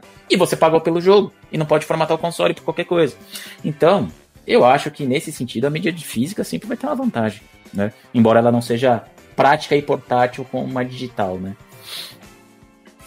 E, Felipe comentou que mudar a cor do case custa hora de funcionários. É verdade, é verdade. É, pode falar, Steve. Então, é. Que nem. Ele falou que realmente as mídias físicas hoje em dia estão morrendo. Querendo ou não, a gente, querendo ou não, por, por mais que a gente ame, realmente está morrendo. Quem aí é da época que você ia alugar fita de sexta-feira para entregar na segunda-feira, cara? Você via aquelas capinhas tudo diferenciada de, de cartucho, cara, era maravilhoso, velho. Era muito bonito. Sim, As do PlayStation 1 era muito bonito, cara. O, então realmente a gente vai sentir pega... falta. O problema é quando você ia na locadora, ia pegar um jogo, tinha lá um clipezinho com uma etiqueta, locado. Aí não dá uma graça, né? Sim. eu, lembro, eu lembro disso aí quando eu, fui, eu ia alugar o, o Zelda Link to Past lá do Super Nintendo. Nossa, ficava... Porque Quem eu, nunca, só, né? eu, eu zerei o jogo o problema é indo lá alugar ele. O problema é quando você alugava, chegava lá, ô, oh, Zeldinha, hoje vou jogar Zeldinha, tá pra alugar, nunca acho. Coloca, tá outro chip dentro do cartucho. Puta, isso é foda. Nossa, os caras que. Chega cara lá, que tá roubava o jogo, né? Nossa, tá lá a turma da Mônica pra você jogar, tá ligado? Você joga, pegava o Ocarina of Time e vinha Quest 64, né? Vinha Superman. Nossa, aí. O Superman é sacanagem. Ah, aí é pra devolver. Aí, é, aí, é pra, aí é pra devolver o dinheiro em dobro pro cara que tá alugando, cara. Tá feinho, mas tá aqui, ó. Olha lá. Não. Ah, não. Meu Deus, ponha fogo. Esse aí não. Não, beleza. Não. vocês. Isso é chique. Por favor, que eu já tava começando até ter tipo enxaqueca já de olhar pra esse negócio. é. Mas é engraçado que parece um tópico meio bobo, caixinha, né? Do console, mas não é, cara. E outra coisa, só pra, pra eu finalizar os comentários dessa, dessa questão, que o, que o ST falou que ele tá muito correto. Vai cair em desuso, as mídias digitais, elas vão acabar virando mais uma alegoria, ainda mais na nova geração, que a mídia digital é basicamente inútil em questão de desempenho. Na verdade, ela vai ser só um, um boot para identificar que o jogo tá lá, copiar, arma, copiar arquivo pro HD que no caso vai ser o SSD, e pronto, porque uma mídia digital, no caso uma mídia física, não vai ter como ter a velocidade de acesso de um SSD, essas coisas. A tecnologia mesmo não vai permitir que você necessite absurdamente da, da mídia digital que não seja para um boot e uma verificação do jogo, né? Fora que a mídia não vai ter 200 GB para você baixar, para você colocar no console e jogar. Você vai ter que baixar 99% do jogo. É, hoje já tem aqueles patch day one de Sim. 1 GB, 2. Sim. Fora que, os jogos, fora que os jogos, né? A gente vê aí os jogos estão. A tendência dos jogos é ir pra via stream, né? Assim como a gente tá vendo aí os filmes, as séries, hoje em dia, tudo streams. Os jogos estão tendo. É, indo pra essa tendência de ir pra via streams. Também. Ah, eu acho que é muito cedo pra isso. Eu acho que é muito é. cedo para isso. A gente não tem. Eu acho que nenhum Sim, país não, é tem cedo, uma boa mas... condição para isso. Sim, é, é mas... é cedo, mas a tendência é ir para esse lado aí.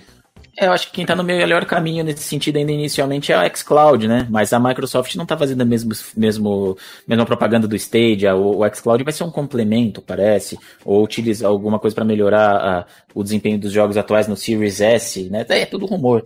Mas o Stadia realmente.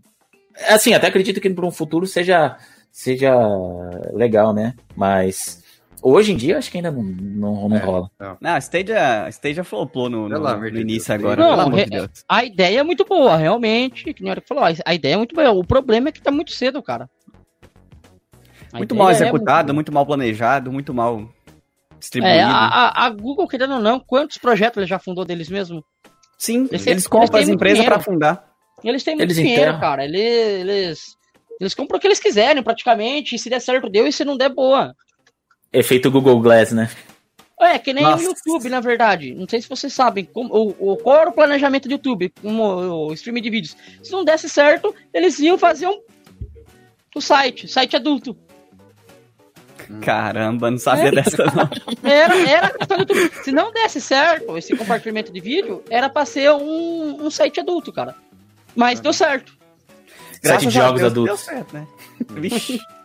Graças a Deus que deu certo, né? A gente pode conversar agora todo mundo aí, ó, com essas feras aqui da Sim. internet aqui, ó.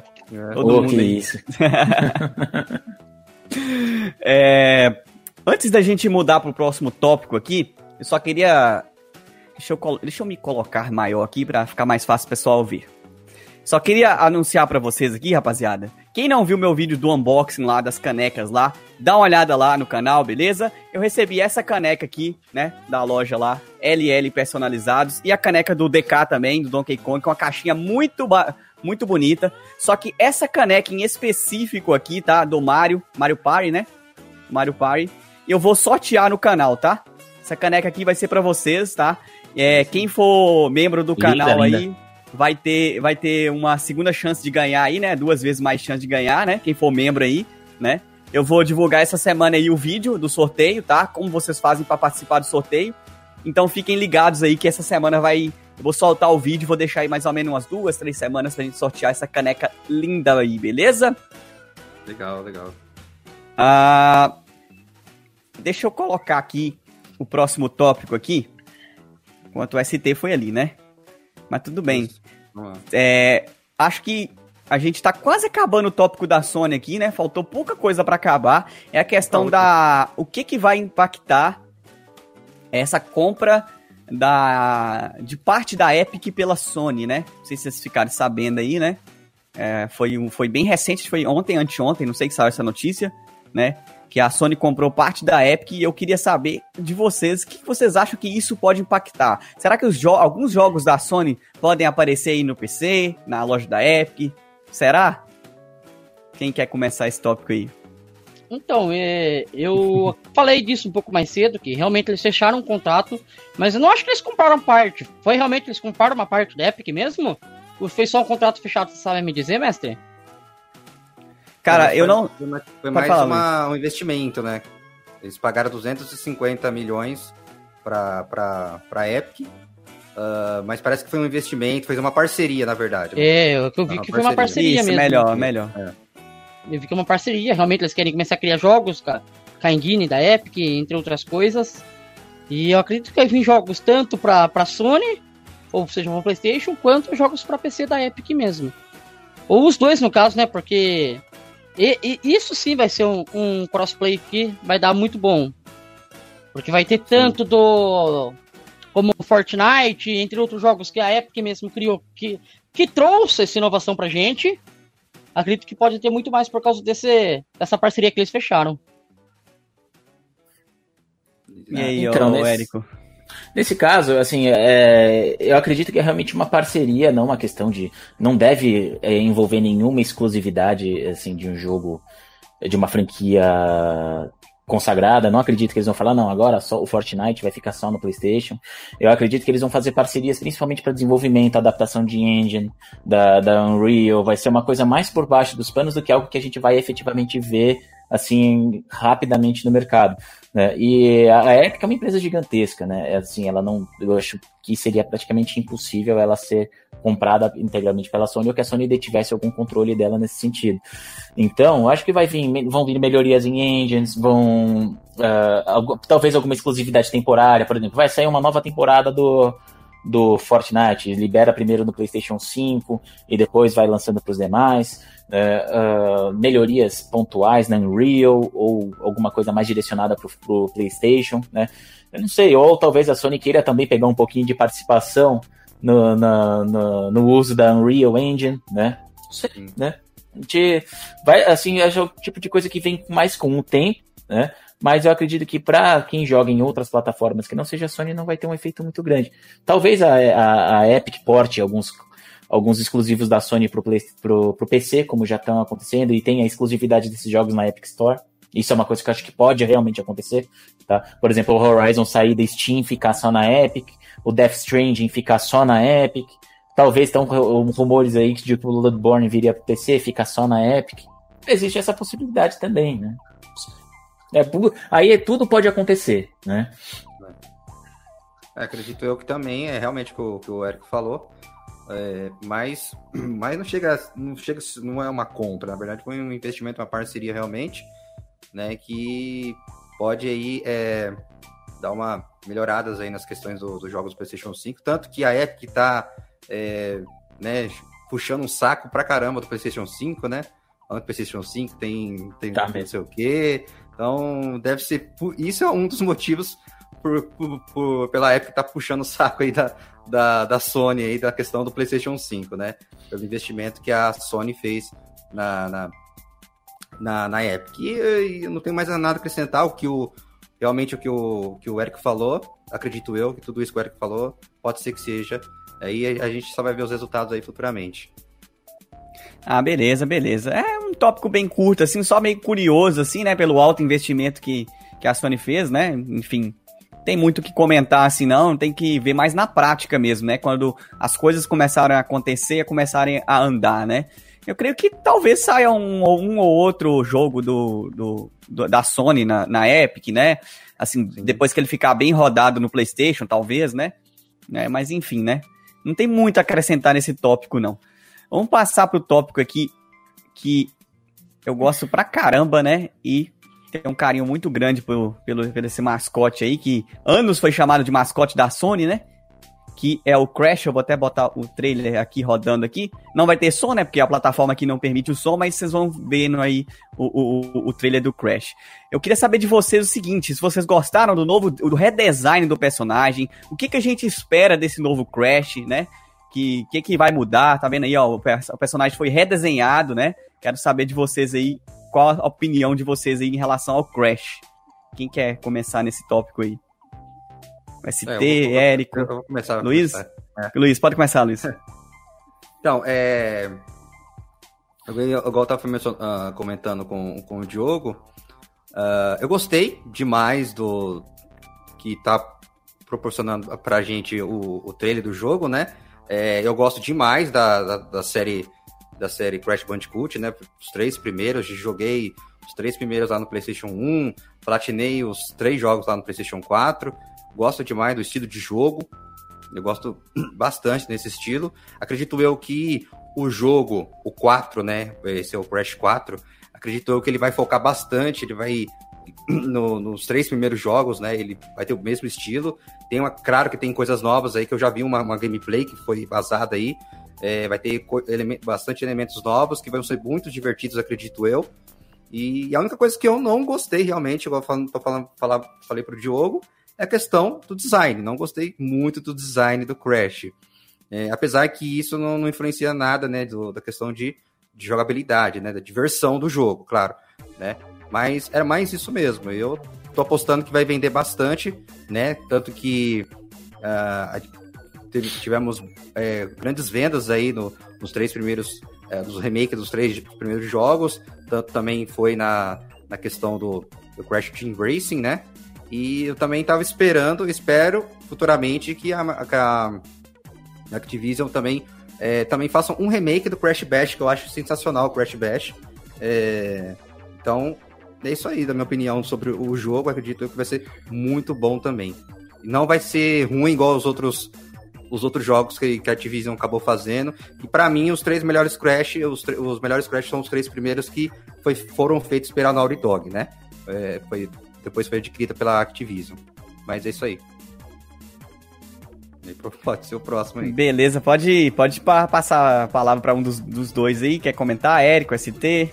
Que vocês acham? Assim, eu nunca tive muita intimidade com Crash Bandicoot, né? Assim, joguei no PlayStation 1, achei maravilhoso, gostava muito do Crash Team Racing também, esse remaster que eles fizeram agora, ficou maravilhoso, achei sensacional. E também conhecia como mascote da Sony, né? Até hoje acho meio estranho quando vejo Crash na, na Nintendo, Xbox, né? Mas assim, eu achei o redesign do personagem muito legal, né? Eu acho que o jogo novo tem tudo para seguir o caminho dos três primeiros, é como o Luiz falou. Parece que os jogos que saíram depois até pra Wii, tudo Crash 4, então não ficaram assim lá essas coisas, né? Então, parece que eles estão seguindo bem a pegada dos três primeiros meses e acho que tem tudo para dar certo. O redesign ficou legal, entendeu? Acho que eles deram uma modernizada nele, assim. Tá longe de ser um Sonic de Chernobyl, entendeu? Tá, tá legal. Eu acho que eu acho que vai ser show de bola. É show de bola. Então, que, que saia, que venda pra caramba e que eles realmente cumpram a promessa de não socar microtransação no jogo, né? Vamos ver. No caso, eu não gostei do design do Crash. Mas o jogo em si me chama muita atenção, cara. É clássico, é clássico. Não tem o que falar, cara. Não tem como esperar então, uma coisa é... ruim do clássico, na verdade. Nem os outros que saíram depois do 3 realmente não ficaram tão bons, mas também não ficaram ruins, cara. Então a gente tem muito que esperar que melhore. Porque a diferença desses que teve para os novos, do, do, dos da Naughty Dog para esses novos, foi muito grande. E foi o primeiro que, a, que eles começaram a fazer. Vamos começar do zero. Esse vai ser como se fosse o segundo Crash da nova geração. Eles têm muito que melhorar. Mas os outros não ficaram ruins a ponto de você não querer jogar. Na verdade, o jogo ficou bom. Só que não bateu aquela nostalgia de você jogar o da Naughty Dog. É. Ah, entendi, entendi. É, eu, particularmente, eu, eu, achei estranho, né, o design do personagem é, é, que eles refizeram aí. Achei ele um pouco estranho. A primeira vez que eu vi o trailer, eu estranhei o, o design dele. Assim, não gostei tanto do design dele, mas o que eu vi no jogo, que foi apresentado no jogo, me parece bem promissor.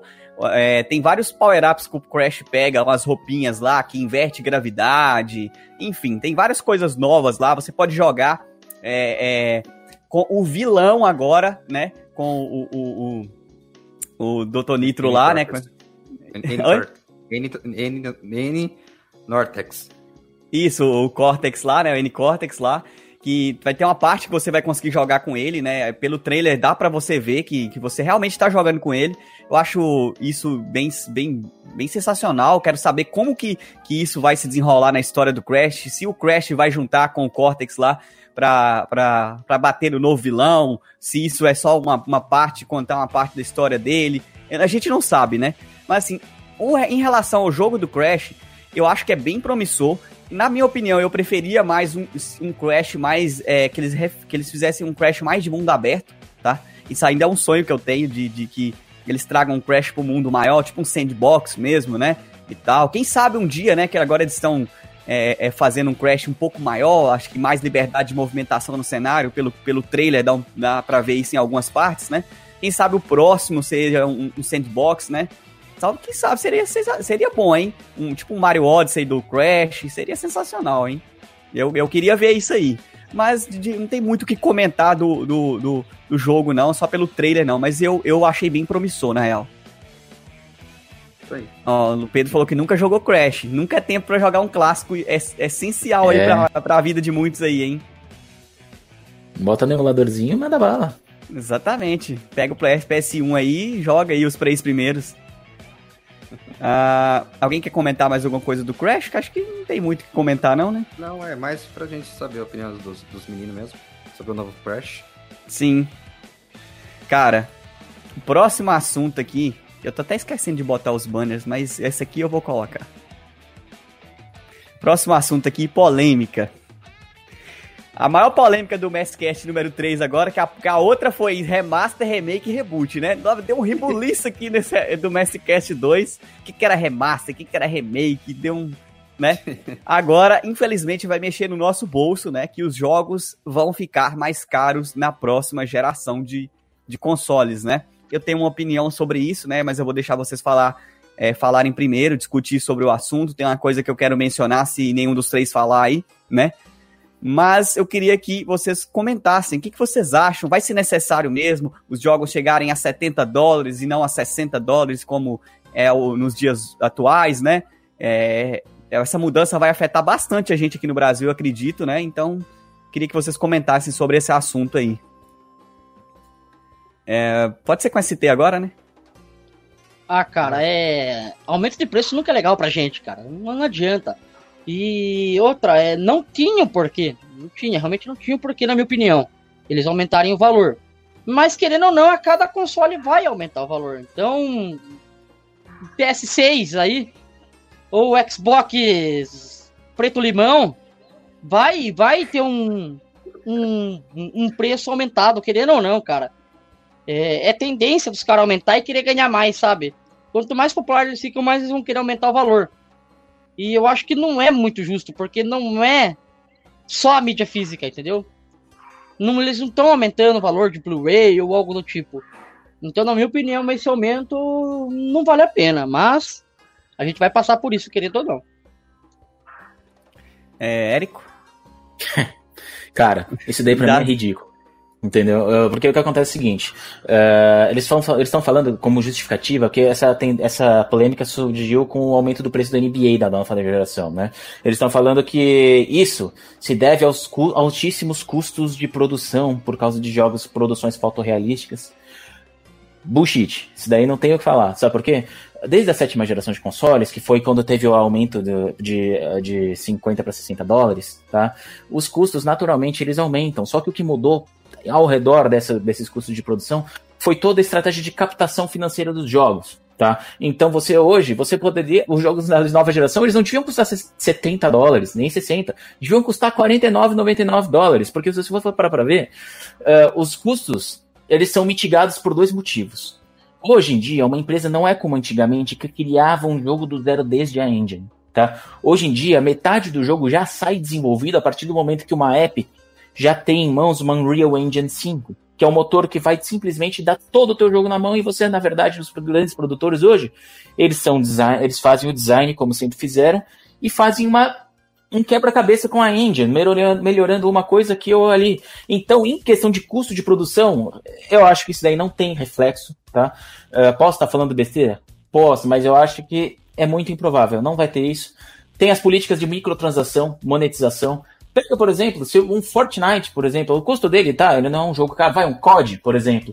Você é um jogo de graça, super produção, que os caras captam milhões, quase bilhões em microtransações nos jogos. Eles não precisam nem cobrar pelo jogo, tá? Então agora vem essas empresas falando que a gente tem que pagar 70 dólares num jogo, numa porcaria de um NBA, por exemplo, que inclusive é o jogo que mais tem microtransação. Logo, vem, logo atrás vem o FIFA, que é outro jogo que não devia nem ser cobrado tá? Só pelas microtransações que tem. Então a indústria querer colocar que a gente tem que pagar mais caro por um jogo, sendo que hoje em dia eles têm muito mais possibilidades de cobrança, e chega a ser ridículo, é dar um tapa na nossa cara e falar, cala a boca e paga a nossa grana.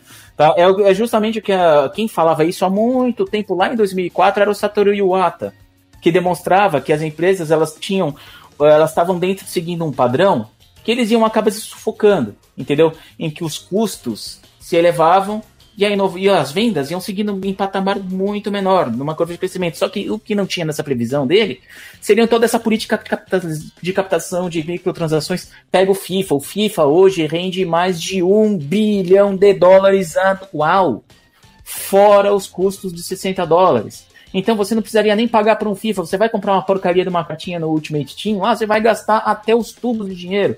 Entendeu? Então eu acho que isso daí é uma falta de vergonha. Desculpa até o jeito de falar, mas é uma coisa que deixa a gente bravo. É uma falta de vergonha na cara dessas produtoras querer fazer com que a gente pague mais sem eles oferecerem nada em troca. Muito pior, eles vão aumentar 10 dólares nesse caso do NBA. Espero que isso não seja padrão definitivamente.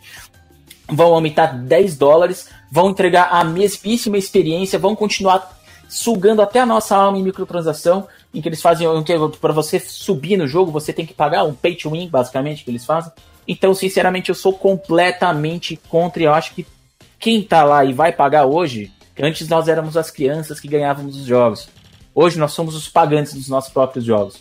Né? Então a gente tem que se insurgir contra relação a isso. É um absurdo e eu sou totalmente contra. Completamente contra. Para mim não tem uma única justificativa que eles deem que mereça falar, não, tá legal, eu vou pagar 10 dólares aqui, você traz para o Brasil, multiplica por 10, porque eles têm uma matemática maluca, né? que sempre os jogos ficam multiplicados por de 5 a 10. A gente vai pagar o quê? Preço base de 350 reais num, num jogo de PlayStation 5? Eu sou completamente contra e enquanto eu puder me posicionar isso e ter uma opinião que tem alguma relevância nesse sentido, eu vou ecoar essa, essa opinião. Pode falar, Luiz. Sua vez agora. É, Cara, eu também. Não, pra mim não tem desculpa isso daí, tá? Isso daí. Os caras é, tá de palhaçada, né? Tanto que a iniciativa, quem começou essa patifaria aí é, foi a 2K, né? Que tem aqueles jogos maravilhosos de ruim que, ela, que, que os caras faz lá. Uh, os caras já ganham bilhões, bilhões, cara. Todo ano na fiscal deles tem bilhões, tanto que o pra, nem tanto aqui no Brasil, né, que gostam de basquete, mas pelo estilo de jogos que eles, que eles, que eles fazem, né? A maioria lá para fora compra. E então, para mim, não tem desculpa esse negócio aí de querer aumentar os, os jogos. É, tanto que os caras ganham bi, milhões, bilhões todo ano, todas as empresas. Os caras querem cada vez mais sugar da gente, sugar, sugar, sugar, sugar. E é igual o exemplo que foi dado aqui, que o Eric disse, né? Do COD, uh, do Fortnite que são de graça e os caras recebem milhões ainda. Então não tem desculpa, gente. Não tem desculpa. é, esse negócio aí, ah, mudou a geração, vai ter que aumentar os jogos. Isso aí é, isso aí é só para só para tentar fazer a gente pagar mesmo e se dane, né? Então, não tem desculpa, isso aí é uma patifaria para mim. É complicado, né, cara? É complicado. O Érico até citou o exemplo do Satoru Iwata, né, que eu ia falar aqui também, mencionar, né, que ele 15 anos atrás ele ele falou que é, os custos estavam ficando insustentáveis de produção de jogos, tanto que a Nintendo foi para um hardware mais simples, que foi o Wii, né? E que vendeu muito mais na geração, na sétima geração, do que PS3 e o Xbox 360, né? Tanto é que nessa geração, a Sony quase faliu com o PS3, a questão de divisão de games dele, quase quebraram. Várias empresas quebraram. Aquela empresa que faz o Darksiders, como é que chama? Me lembrem aqui. É. THQ Nordic. THQ é, Nordic, ela quebrou, tanto é que ela foi comprada, né? Ela foi vendida, dividida em várias partes, aí ela quebrou naquela época. Então, assim, é, o pessoal queria é, queria fazer muito e não era, não era a hora. Não era a hora de entregar jogos em HD, em Full HD naquela época, porque a gente não tinha muita condição de, de produzir um jogo com as igual a gente tem hoje, com as engines prontas, né? Que com, com tudo aí pronto aí, mais fácil para o desenvolvedor fazer. Não era a hora, tanto é que a Nintendo foi para um lado mais fraco da geração e acabou vendendo mais, né, na geração. Questão de aumento de preço para 70 dólares, cara. É, isso vai refletir muito, muito, muito aqui no nosso país. É claro que isso vai refletir em outros lugares, isso é óbvio, né? Mas aqui no Brasil a coisa vai ficar muito feia, porque é, pega o exemplo do Switch que a gente não tem o Nintendo aqui no Brasil. Um jogo em mídia física no Switch é 300, 350 dólares, é, dólares não, reais, 350 reais aqui no Brasil. Porque é importado, a Nintendo não tá oficialmente aqui, não tá distribuindo, não tá produzindo o jogo aqui. Então é, é muito caro. Já pensou você pagar 300 reais, 350 reais num jogo de PS5, de Xbox Series X? Uma facada nas nossas costas, né? Igual o Érico falou mesmo, ST, o Luiz também comentou, microtransações virou moda, né? Virou moda. Tanto é que teve alguns países aí que andaram proibindo essa prática, né? Chegou lá, fizeram a, a, a uma lei lá que jogos com box, né? é, loot box não iam ter mais, não ia ser vendidos mais no, no, no, país. Tem uns países da Europa lá que fizeram esses boicote aí, porque era uma prática muito abusiva e é um negócio, um sistema de, de, de, de como se fosse de cassino. É, vocês falaram do NBA aí, se eu não me engano, eu não sei se é o NBA é, do ano de 2020 ou se é o 2021 que saiu o, o, o trailer aí, que tem literalmente um cassino dentro do jogo.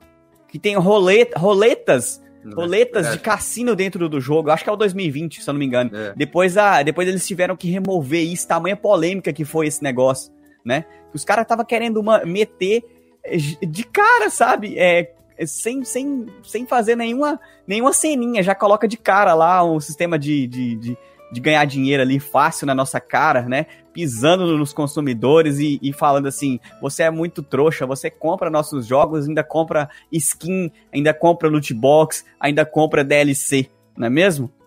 Jogos incompletos que antigamente você não via isso.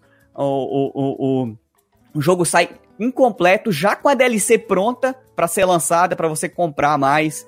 Então, é. assim, isso aí, a, as empresas já fazem pensando nisso, né? Já fazem. E isso é um caminho que a, a indústria está tomando que, sinceridade, se for aí ó, ó, ó, o preço que eles estão querendo pagar de, de, de, cobrar de 70 dólares, vai ser literalmente uma geração que vai demorar a transição aí do, dessa geração atual para a próxima, hein? É, aqui, ó, a Paty até comentou, né? A conta aqui, aqui no Brasil não vai bater. Jogo, jogo com esse dólar atual em conversão livre chegará a 450, 500 dólares. Somos um dos maiores consumidores de jogos. A queda será monstruosa ainda. Com certeza, né? Verdade. Com certeza. Verdade. Ainda mais nessa pandemia que a gente tá aí, né? Que ninguém tá comprando nada, já até comentei com o Érico ontem, que eu não tô importando nada, eu não tô comprando nada, é, né? Eles ainda, ainda, eu tô achando que ainda sumiram meu negócio no correio lá, o adaptador que o Érico me, me indicou do, dos controles, tem 16 dias que tá parado lá no BH, 17, enfim, né? Complicado, né, cara? Complicado. É, até, até o Felipe, o Felipe Alcântara falou ali em cima, até de risada.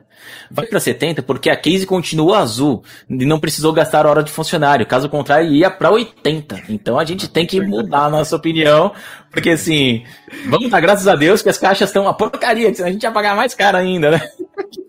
Gente, a gente tem que rir pra não chorar, cara. Isso daí tá muito ridículo. Tá muito ridículo. Eu acho que a parte também tem toda a razão no que ela falou, cara, né? Então. Ah, não tem como, velho. Os caras queriam aumentar. Não faz sentido nenhum esse negócio aí. Muito ridículo. Porque os caras. Mano, o que os caras lucram. Não faz sentido. E não é errado lucrar, mas você tem que ter uma política em que você primeiro beneficie o teu maior consumidor, que é o jogador. Entendeu? Não adianta você tá fazer, um extra... fazer um extrativismo predatório, você secar a fonte, que uma hora a gente cansa. Uma... Você, tanto você bater, tanto bater, tanto bater, uma hora vai cansar. É. Uma hora vai mudar. Sabe? É óbvio que os jogadores são os maiores responsáveis por, por conta dessa política de microtransação. Então, com toda certeza. Se, a gente não, se eles não comprassem, não digo nem nós, porque isso não faz parte da nossa realidade. Mas se eles não comprassem, isso não aconteceria. Sim. Mas isso, uma hora, a fonte seca. Entendeu? Então eu espero que se for para demorar a transição de geração por conta disso, que demore, que eles amarguem a ausência Sim. de venda, que dê tudo errado, para eles verem que realmente não é esse o caminho a ser seguido. Fora que nem aqui comentaram aqui é, o Bonilha Gamer comentou aqui no, no, no, meu canal. Gostava da época quando as microtransações te davam benefícios e não essas frescuras hoje em dia. E realmente, hoje em dia, essas microtransações normalmente não te dá nada, não te oferece nada, sabe? Te oferece uma skin boa.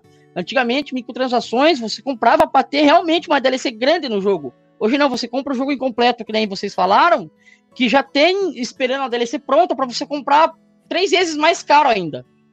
Né? Exatamente. É, é verdade. Isso é verdade. Bem triste, na real, né? Pokémon Sword e Shield. É, antigamente os jogos já vinham completos, né? Já, né? Antigamente os jogos vinham completos. Hoje em dia, essas, esses jogos mais novos, hoje em dia mais modernos aí, os caras, eles entregam o jogo não tá completo. Por quê? Porque depois vem a DLC.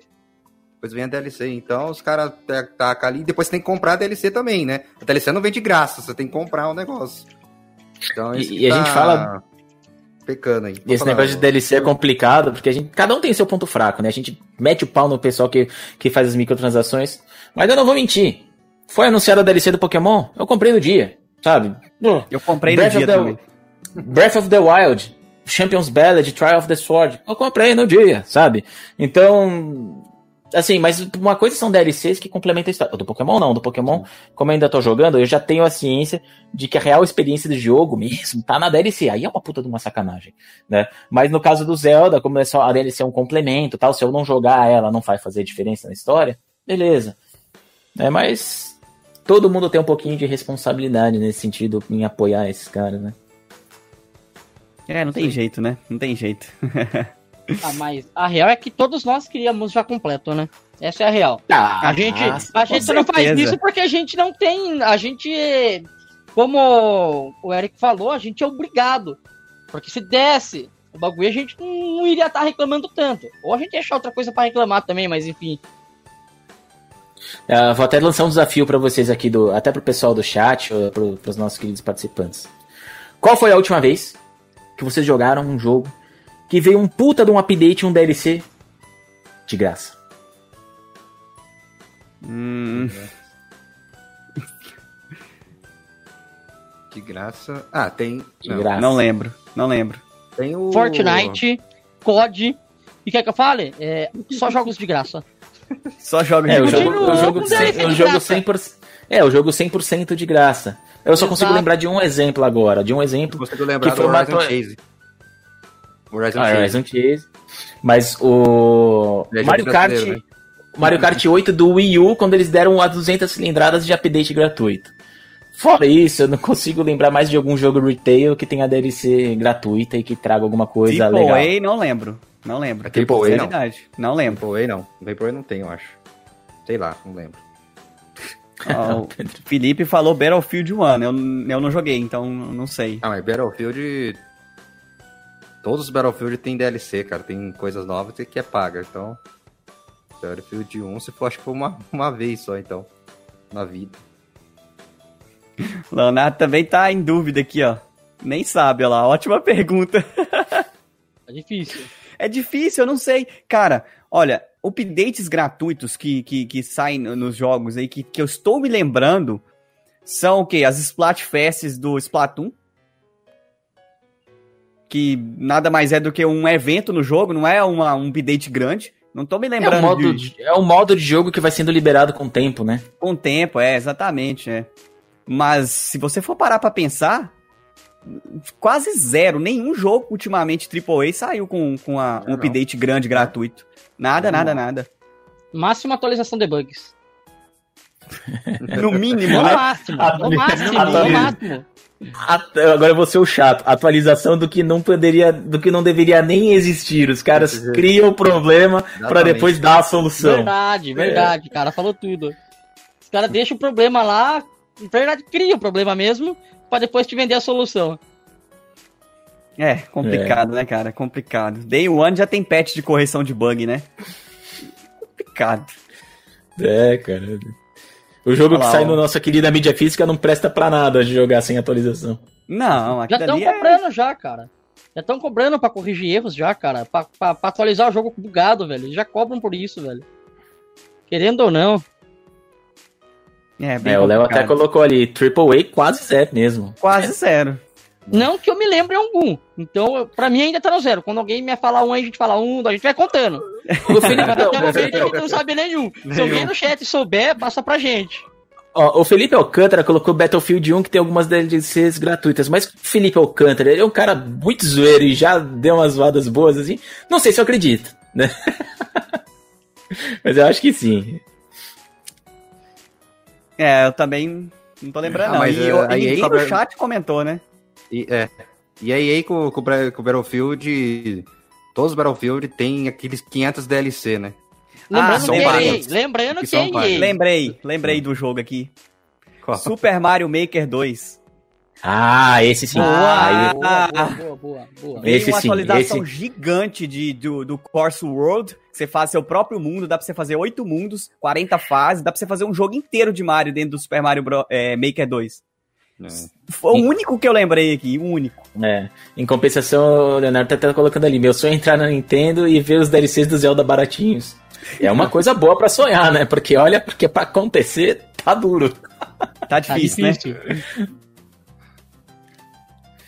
É, mas é isso, né? Acho que é isso esse tópico, né? Alguém quer comentar mais alguma coisa? Ah, já dei muito hate, cara. Eu não posso. Tem que, tem que, lim- tem que limpar meu coração aqui. Pá, vamos limpar de especulação, então? Bom. Vamos limpar de especulação, porque agora o tópico é pro dia 23, pro evento da Microsoft aí, ó. Tá marcada aí a data, 23 de julho, né? É, na, nos canais oficiais aí da Microsoft. Vai ter o, o showcase nela deles, né? Vai apresentar jogos, talvez mostrar alguma, alguma feature do console, não sei, preço, talvez. Eu queria saber de vocês o que, que vocês esperam desse evento, o que, que vocês acham que, vão, que vai ser mostrado, se o console vai ser precificado finalmente, né, pra Sony também sair do, da toca e mostrar o preço também, né? O que, que vocês acham desse evento aí da, da, da- do Xbox, da Microsoft aí no dia 23 de julho? Deixa eu ver quem vai começar agora. Pode ser, pode ser, vai. Levantou a mão. Pode falar. Eu apontei pro Luiz, mas tá bom. É, Ah, eu pra sim. Luiz? Eu empurrei pra ele. Fazer assim, ó. Não, pra cá. Mas enfim, que é, eu acredito que sim, saiu o valor dessa vez. A, a Xbox está mais confiante do que a Sony. A Microsoft, no caso, está mais confiante do que a Sony para dar o valor primeiro. A Sony está dependendo das coisas da Xbox para ver se eles não cometem algum erro para pisar em cima. Mas acredito que sim, vai sair, vai ser o valor. Mas acredito que o evento vai ser mais focado em jogos mesmo, cara. Como já diz, games. Não, é, showcase, games que, é, showcase, né? Então acredito que vai ser mais focado em jogos dessa vez. Acho que é só isso que eu tenho pra falar, mas o evento acredito que vai ser muito bom. Acredito que vai ser muito bom porque ele raramente você vê um evento ruim da Microsoft. É bem difícil eles terem um evento ruim. Ah, e aí? Luiz quer falar mesmo agora? Já que o ST apontou pra ele? Já tomou aquela pressão já. Já tomou aquela intimada? É, acredito também que, que esse evento vai, vai ser mais de jogos, né? Acredito que não seja como foi aquele primeiro evento, né? Que eu não curti, não achei. O único que eu curti lá foi um jogo que eles mostraram lá, do, do, do o primeiro jogo lá que eles mostraram lá, aquele, aquela ventania, aquele monte de tiro lá do jogo que eu não lembro o nome, mas depois de resto só foi só tristeza ali naquele evento. Uh, o, o foco vai ser os exclusivos, né, também, em questão do, do evento. E, e, acredito também, como eu falei no, no comecinho aí, é, acredito que eles possam mostrar o preço do, do, do Xbox. E no, é, no, dia a gente vai estar tá fazendo aqui o, o, o, evento, né? Vai estar tá eu, eu e o Diogão aqui. A gente vai estar. Tá... a gente vai estar tá, vai tá cobrindo o evento, dia 23. É, só não lembro o horário que é, não sei se é 3 horas, 5 horas, acho que é 5 horas, né? É, tá 9 horas PT, né? Da manhã. Não, Tem que não, ver que horário, é esse aqui, né? Não tô lembrado. Eu sei é, que vai ser, ser à tarde. Perto da hora do almoço. Ser perto da hora do almoço. É, vai ser à tarde, tá, gente? A gente vai estar tá cobrindo o evento aqui, é, como a gente fez no, no na questão do, do PlayStation. Uma, então, uma é hora mais... da tarde. Uma hora da tarde. Hora Acabei da tarde, de converter esse horário aqui. Beleza, então uma hora da tarde a gente vai estar tá fazendo aqui, cobrindo esse evento igual a gente fez no, no do PlayStation, no evento do PlayStation. E acredito que sim, vai ter o. Pode ser que tenha o, o preço revelado e, e, o foco vai ser realmente vai ser os jogos, né? Fazer os jogos ou vai ter alguma coisa a mais aí que eles vão estar tá anunciando aí. E, e, e, acredito eu que a Sony está esperando esse evento aí é, para depois começar a revelar os, as funcionalidades do PlayStation 5, que a gente ainda não, não tem muito ainda da, da questão das funcionalidades que vai ter o PlayStation 5, né? A gente viu aí que no Far Cry 6 aí vazado é, igual o Érico comentou no começo aqui da, da live, é, que vai ter um upgrade gratuito, né, de um, de um do console atual para a nova geração, na questão do PlayStation, porque a gente não estava sabendo nessa, da questão do PlayStation, né, desse lado da PlayStation, mas a Microsoft já falou que já vai ter isso. Então, é, eu acredito que vai. Eu gostaria muito que a Microsoft focasse em jogos single player, né? Que é, a gente já comentou em outros podcasts, em outras lives, que realmente é exclusivos, assim, exclusivos, que, que são bons, que são divertidos, é, realmente vende consoles, né? E, e, eu quero muito que a Microsoft vê para esse lado também. É, a gente vê que a Microsoft ela foca realmente no, nos jogadores, a Microsoft é bem liberal, né, para gente, para jogadores, mas o, é, o que ela peca é, é, na minha opinião, são jogos, né? Porque eu, eu, volto, eu volto mais pro lado do PlayStation da, e da, da Nintendo na questão por causa dos exclusivos, né? Que são mais, bem mais divertidos, eu acho single players mais, mais, mais bacanas que jogos multiplayers. Então é mais isso mesmo que eu tenho para falar, gente. Não, legal, legal. E o que eu acho é o seguinte, uh, até o. Só retomando um pouquinho que o Felipe Alcântara falou, não, eu não tava zoando, não, viu? O Battlefield realmente tem os, os DLCs gratuitos, então. então, beleza, Felipe. Então já. Agora não precisa mais nem colocar que não é zoeira entre as, ali entre parênteses, que a gente já, já tá no jeito, né? Evento da Microsoft, agora dia 23, é uma pena não poder cobrir, mas vou estar de olho aqui no canal do Mestre com toda certeza, para poder acompanhar para poder ficar comentando, falando, né? E eu acho que as expectativas são altas, tá? São altas porque a Microsoft ela não tá vindo para brincar, tá? Ela desde do, do projeto do Xbox uh, Series X, eles estão com tudo, foram, foram os primeiros a, a liberar a informação. Eu acho que eles estão, nesse caso, nessa guerra de pré-lançamento, eles estão um passo à frente da Sony, tá? Hum. Então, eles, eu acredito que eles vão mostrar o Xbox Series S, e vão demonstrar, uh, vão ver qual que vai ser o é, posicionamento sim. dele, porque eles estão falando que o console vai ter um hardware mais fraco que o Xbox One X, mas aquilo, aquilo que a gente fala, a questão de nova arquitetura muda muita coisa, não é só benchmark e número, né?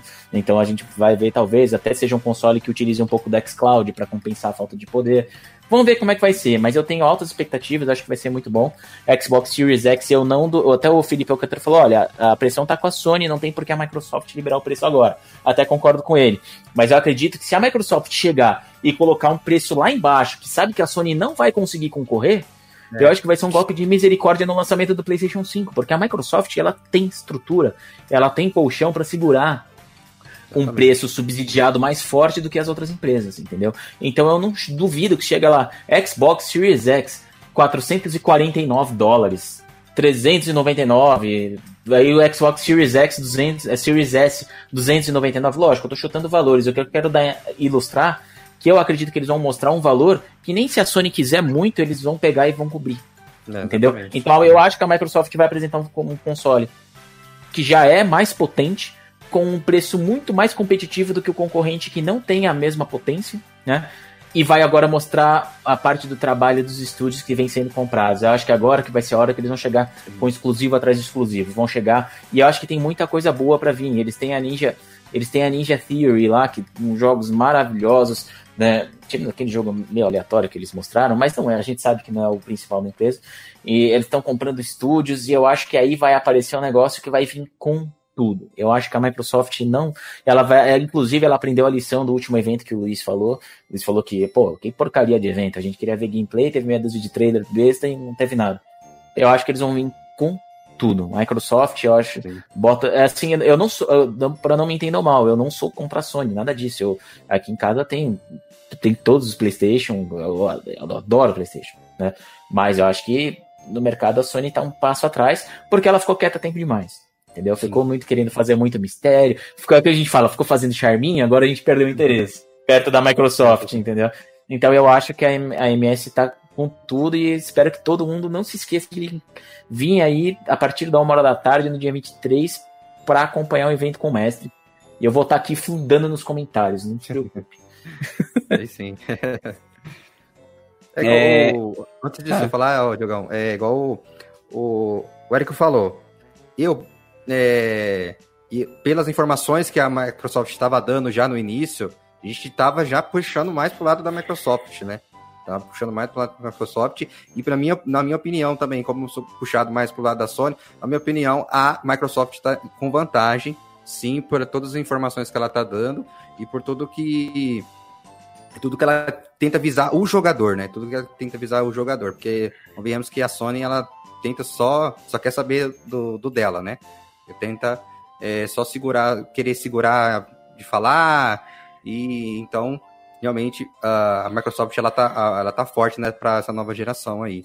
E, e, eu acredito que esse, esse preço realmente que o Eric falou, se baixa, meus amigos, aí é só Xbox aí nas casas, viu?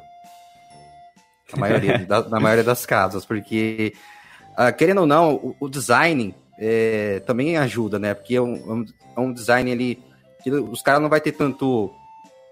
É, não vai gastar tanto, né? Não vai ter ali tanto perdido, perdido na questão do, do, do, da Microsoft. Agora, da Sony, a gente vê que tem um monte de detalhe. Então, para fazer, para poder fazer aquelas, aqueles, aquelas, aquelas ondas todas na, nas peças, ali na, eu falo por fora, tá, gente? Ali vai ter um pouquinho mais de, de custo, né? Então, acredito eu que pelo design também pode ser que uh, o, o preço do Xbox seja bem mais baixo do que do, do, do PlayStation. Ah, beleza, beleza. É, eu queria só pontuar aqui na questão do, do, do, evento da, da Microsoft, né? Que eu espero muito que seja um evento bem parecido com a Sony, né? Que mostre jogos. A gente quer ver só os jogos, né? A gente não quer ver muito falatório, né? Espero que mostrem aí novo Halo, né? Que não mostrou tanto assim. É, o novo, novo, novo Hellblade lá, Hellblade 2, também tô esperando uhum. que, que mostrem, né? Um, um, que mostrou praticamente foi uma, um, uma cutscene, uma CG ali no Hellblade. Então quero que talvez mostrem um gameplay, né? Mas apesar de a Microsoft não eu não tá muito com o pé com o pé na frente assim de falar assim, eu vai vai mostrar o, o preço, eu ainda tenho um pontinho de esperança que eles vão mostrar o preço nesse evento porque ela não tem, ela não tem muito o, o que mostrar mais é, do console, assim. Ela já entregou o, o console, ela já entregou o hardware, o, o, controle, tudo, né? Ela tem que mostrar o preço agora, porque a gente tá indo já pro mês de é, agosto, né? No finalzinho de julho aí, dia 23, já tá virando pro agosto, o mês infinito aí que nunca acaba, né? Agosto. E aí, é, o final do ano, com certeza, vai ser lançado os consoles da nova geração, é o que eu espero, né? Então, eles têm que mostrar o preço agora em meados de agosto, setembro ali, né? Então não tem por que não mostrar o preço. Se vier um preço bem competitivo, a Sony tá lascada. Sinceridade. a Sony tá, tá, tá em maus bocados aí. Porque tá, não, tá que. É igual o Eric falou, não que eu não goste da Sony e tal, mas eu acredito, eu, eu pelo meu ver, né, na minha visão, a Microsoft está muito mais agressiva nessa próxima geração do que a Sony. Porque a Sony parece que acomodou, sabe? Parece que ela entrou num um clima ali de, ah, tá tudo bem, nós vendemos 100 milhões de PS4 e toca o barco aí do jeito que dá e. Já vambora. ganhou, né? Já ganhei, é, e acabou, entendeu? E a Microsoft não, ela viu que, que a Sony engoliu ela na, na, nessa geração atual, né? E falou assim: não, a gente tem que fazer alguma coisa diferenciada. Se a gente não chamar atenção, a nossa divisão de games já era.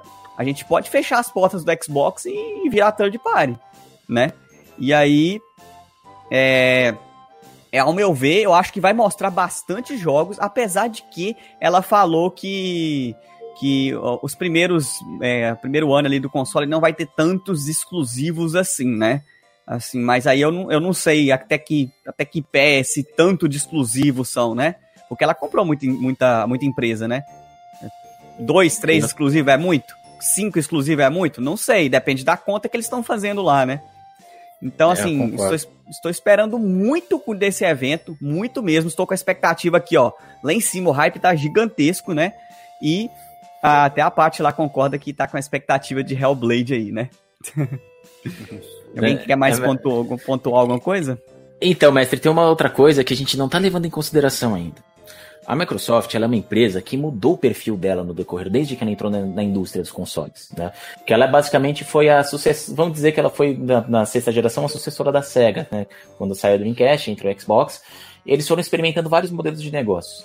E eles viram que, assim, obviamente, empurrando o melhor hardware, tudo bem, tá, essa competição direta com a Sony não estava sendo ideal. Tirando a geração do Xbox 360, em que eles realmente bateram de frente, no Xbox One não deu certo. Então o que, que eles passaram a focar não só em hardware, mas em serviço. Então, se vocês pegam, os serviços que a Microsoft oferece hoje, eles são imbatíveis. Tá?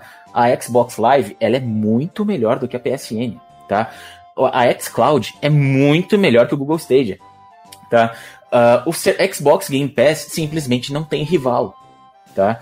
Então, assim, ela vai, ela vai focando nos serviços e se mostrando que ela pode estar em, em tudo que é lugar, tem o nome da Microsoft aqui, entendeu? Se vocês forem parar para ver, até em questão de licenciamento de jogos, eles fizeram um licenciamento estratégico de alguns dos seus jogos para consoles Nintendo e da própria Sony. Hoje você joga Minecraft em tudo que é lugar. Hoje você joga Cuphead no Switch, tá? Joga Hellblade no Switch também. Então a Microsoft Ori ela tá Blind Forest. Oh, nossa, é, já, que maravilha de jogo, maravilha, sensacional.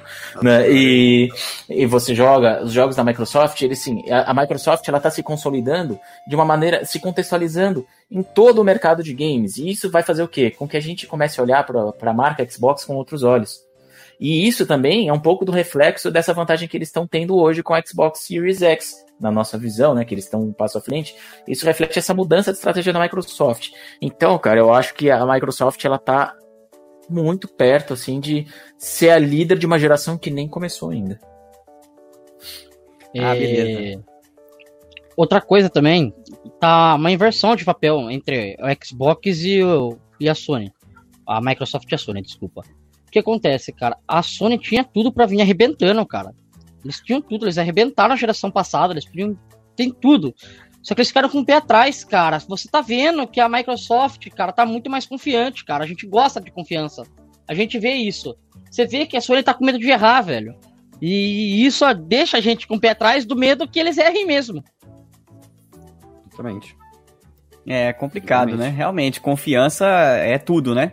É, se você tem confiança, você, você vai embora, né? Sim, ah, tanto que a Microsoft passou muito bem, com realmente o que o ST falou, né? ela deu muita confiança para nós, entendeu? É tanto que, para mim, a Microsoft, a Microsoft não, a Sony, tá sempre esperando a Microsoft anunciar alguma coisa para depois ela anunciar. Exato, parece que a, que a Sony tá dependendo da Microsoft é.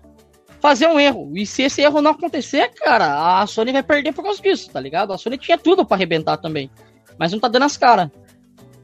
E é bom que a Sony erre, né? Convenhamos, eu acho que assim, quando uma empresa entra no, no clima de já ganhou, naquele oba-oba, eu acho que é bom que eles tomem o tom, porque daí com o tombo faz com que eles repensem a posição deles no mercado. E isso aconteceu com quem? Com a Nintendo. Nintendo. Tá? A Nintendo. Com a Nintendo. A Nintendo, ela foi líder, ela teve as piores práticas de mercado na época do NES e do Super NES. As piores possíveis, tá?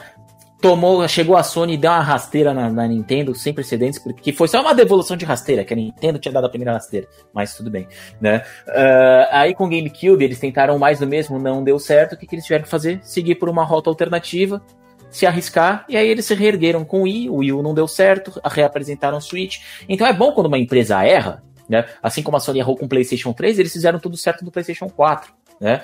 Então, que erre, que erre, que o PlayStation 5 seja um aprendizado para a Sony, que na próxima geração eles venham arrebentem com tudo também, né? Eu acho que quanto mais uma empresa erra, mais a outra acerta e, a, e a gente, quem ganha com isso somos Exato. nós. Exato. Falar quem ganha é. é. a gente, cara. Quanto mais, quanto mais briga tiver entre eles, mais a gente ganha. Essa é a real. Concorrência é a alma dos consumidores, né? Concorrência sempre vai ser benéfica pra gente, né? Em tudo, em tudo. Em tudo, em Sim. tudo né? Sim. Tanto é, tanto é que o próximo tópico aqui que a gente vai falar é o fim de uma concorrência no serviço de streaming, né? O fim do Mixer e a aproximação da, do Facebook pela Microsoft, né? O que, que vocês querem comentar sobre esse assunto aí? Pode ser. Pode ir. é o seguinte, cara, assim, é, é, mas querendo ou não, essa questão de streaming assim, são negócios, né? E a Microsoft, ela, ela tinha adquirido o Mixer para tentar chegar num, num, num, local onde a concorrência já era, assim, muito forte para falar não concorrência, mas um monopólio da Twitch, né? Perdão, da, da, plataforma da roxa, né? Uma concorrência da, da plataforma roxa, né? Então, eles tentaram novos movimentos de mercado, fizeram grandes contratações, eles levaram Ninja na época por 50 milhões de dólares, é muita coisa, né? E estavam tentando, só que a, a, a Mixer, quando teve essa questão, eu comecei a, eu tava acompanhando alguns, alguns streamers da Mixer e eles falaram todos a mesma coisa, a Mixer era boa, mas ela tinha alguns problemas estruturais que a, a equipe era muito lenta para resolver, né? Então ela naturalmente ela começou a ficar para trás em alguns aspectos. Então quando ela ficou realmente muito boa, estava com um mês para eles encerrarem. Então a Microsoft resolveu tirar o time de campo e investir a tecnologia deles numa parceria com o Facebook, né? Aí é uma questão de negócios. É triste pelos streamers que tem que fazer uma migração de plataforma e isso é realmente muito difícil. Se o cara não é parceiro, porque parece que os parceiros eles já vão ter um encaminhado um contrato com o Facebook, né? Para poder dar seguimento. Mas ainda assim é muito difícil. é muito difícil, né? De você mudar a plataforma, tudo. E agora parece que o Ninja vem pro YouTube. Se ele vier pro YouTube, é bom pra gente que streama aqui. Exatamente. Exatamente. Quer comentar aí também, se tem um pouquinho sobre isso, sobre esse assunto? Cara, acredito que realmente, quanto mais, do mesmo jeito que a gente estava no assunto passado, é melhor. O que acontece? O YouTube, ele começou a fazer lives muito tarde. Eu vou falar nome de plataformas aqui. É... Pra, pra, vou passar real mesmo. O YouTube começou muito tarde. O que aconteceu? Eu comecei na Twitch. Eu comecei faz. Foi em 2015, eu comecei a fazer lives na Twitch. Quando o YouTube começou, eu vim pro YouTube. O YouTube tava muito bom. Só que o YouTube começou a barrar muita coisa, sabe? Tipo, coisas bobas, coisas sem sentido. Eles começaram a barrar, barrar, barrar. E o pessoal começou a voltar pro YouTube. Como viram que o, YouTube tava tendo muito falha, teve a, a Mixer que abriu, teve outras plataformas que abriram para para dar chance para novas pessoas streamarem, tá ligado? E essas pessoas que conseguiram um contrato de stream, cara, se deram muito bem. Hoje em dia estão em outras plataformas. O problema é realmente, que nem o Eric falou, essa migração de plataforma. Cara, se você, por exemplo, tá aqui no, no YouTube e você acontece alguma coisa no YouTube, faz conta que acabou as lives, não tem mais lives no YouTube, eles estão dando preferência a vídeos. Na verdade, sempre deram. E você quer ir pra Twitch. Cara, é, 5% do seu público só vai te acompanhar lá. Você vai perder público, você vai ter que aderir um novo público lá. E isso em todas as plataformas. Você nunca vai ter metade do seu público na mesma plataforma que no outro. Querendo ou não, esse público não vai te seguir. Porque esse público é adaptado ali, ele gosta de seguir aquilo ali. Então, ele tá na sua live, mas ele tá na live de umas duas outras pessoas que estão ali também, porque ele gosta daquela plataforma. Aquela plataforma ele se adapta, aquela plataforma é onde ele se sente acolhido. Querendo ou não, a gente se sente acolhido naquele lugar. O que, que foi, Érico? Não, o comentário do Felipe foi o melhor, cara. Eu não aguentei. Só que não Ele... apareceu aqui ainda, apareceu agora, ó. Contratou, Contratou o cara por 50 milhões. Manda lá. Contratou o cara por 50 milhões e não deu em nada. Se tivesse me contratado por 50 mil, eu entregaria o mesmo resultado. é justo. É, é. é isso não, mesmo. É, né? Ah, é, é, essa questão de plataforma de streaming é. é manda pro Luiz. é, manda pro Luiz aí. E aí, Luiz? É, então, gente, assim, é, na minha opinião, né? É, esse negócio, o que aconteceu com o Mixer é, o que tava acontecendo uns, uns, negócios, não sei se vocês sabem, né? Mas os negócios que estavam acontecendo lá na, no Mixer lá, o pessoal usando o bot. Ah. Uh, então foi meio que a, a, a Microsoft estava é, dando o, o, o dinheiro para os caras de uma forma não, não, não justa, né? Uh, o pessoal que estava streamando lá estava meio que aproveitando e assim estava sugando todo o dinheiro que foi investido na Mixer. Acredito, na minha opinião, acredito que a Mixer faliu por a Microsoft não não ter dado é, mais atenção nisso, né? Essa questão do, do tava tendo com os, negócio de bot, tava, tava sendo bem é, é falado, é, pessoas estavam lá ganhando muito milhões, é, mil lá, pessoa comprando casa, carro lá com a questão de bot. O pessoal aproveitou bastante uh, da plataforma, né? Ali viu ali as falhas que tinha ali na, na, na, questão da plataforma. E acabou que acabou acontecendo isso daí, né? Eu acho que foi isso, na minha opinião, né? Porque eu sempre estava é, buscando as informações do Mixer, né? Eu sempre ouvia né, as notícias, as notícias que o pessoal estava usando é, bot, estava sugando a plataforma de uma forma injusta. Então, é, meio que acho que a Microsoft viu isso daí e viu que não valia a pena é, tá é, continuando investindo nessa questão aí. E, e, e, outra, né? Temos o YouTube, temos o Mix aí, que também uh, é, as, é as maiores, né? E, então, para competir com essas daí, tem que fazer uma coisa bem inovadora. É, tem, tem agora o Facebook também, que não é ainda aquela plataforma de streaming igual o Mixer, e oh, igual o YouTube e, o, e a Twitch, né? Mas ela tá ali aos pouquinhos, está ali se mantendo, mas ainda para nós que faz stream, assim, para o pessoal que faz streaming, é, não é um essencial ainda, né? Então, é mais na minha opinião, eu acredito mais que o que aconteceu com, a, com o Mixer seria isso, né? Mas a Microsoft aí não deixou é, os, os pessoal na mão, né? Migrou para o Facebook, Facebook aos pouquinhos está dando uma melhoradinha ali. E se continuar melhorando ali, acredito que o pessoal do Mix ali pode ter o seu, o seu, o seu público, né? Não o Facebook, ele. Para mim, o Facebook, para alcançar as pessoas, ele, ele tem mais facilidade, né? Ele tem muito mais facilidade para alcançar as pessoas ali, o Facebook ali. Tanto que aí tem a, a forma de compartilhar é bem, bem mais fácil. Então, você compartilha ali, é, muitas, milhares de pessoas é, você vê lá, eu vejo lá meus, minhas lives do, do, aqui no Facebook, só mais de mil, mil pessoas que visualizou. A pessoa não pode ter ficado, né? Mas ela viu um pouquinho ali e se, se pega um trecho que ela gosta, aí ela acaba vindo, querendo se interessar. Então o Facebook ele tem uma, ele tem uma, ele tem uma, uma parte de, de compartilhamento, de, de alcançar mais pessoas com mais facilidade. Então, acredito eu que, que o Mixer e o Facebook ali pode ter, não só nessa questão que o, o Mixer foi para o Facebook, mas é, pode ter outras, uh, essa parceria que a Microsoft fez com, a, com o Facebook pode ter outras é, funcionalidades aí é, que sejam bom para nós também, né? Na questão, na questão aí do, de, de ter Facebook agora você poder streamar direto do Facebook no próximo Xbox. Então, é umas coisas aí que pode ser que venha a ser é, boas no futuro é, com a parceria de mix do, Microsoft com o Facebook. Ah, beleza. Eu, eu, te, eu tinha colocado essa, essa imagem aqui, é porque eu já tinha feito um vídeo sobre esse assunto aqui, né? O link vai estar tá aqui embaixo na descrição, quem der, quiser dar uma olhada lá, né? Eu fiz um vídeo é, sobre a minha opinião, né? Sobre a morte do, do Mixer, né?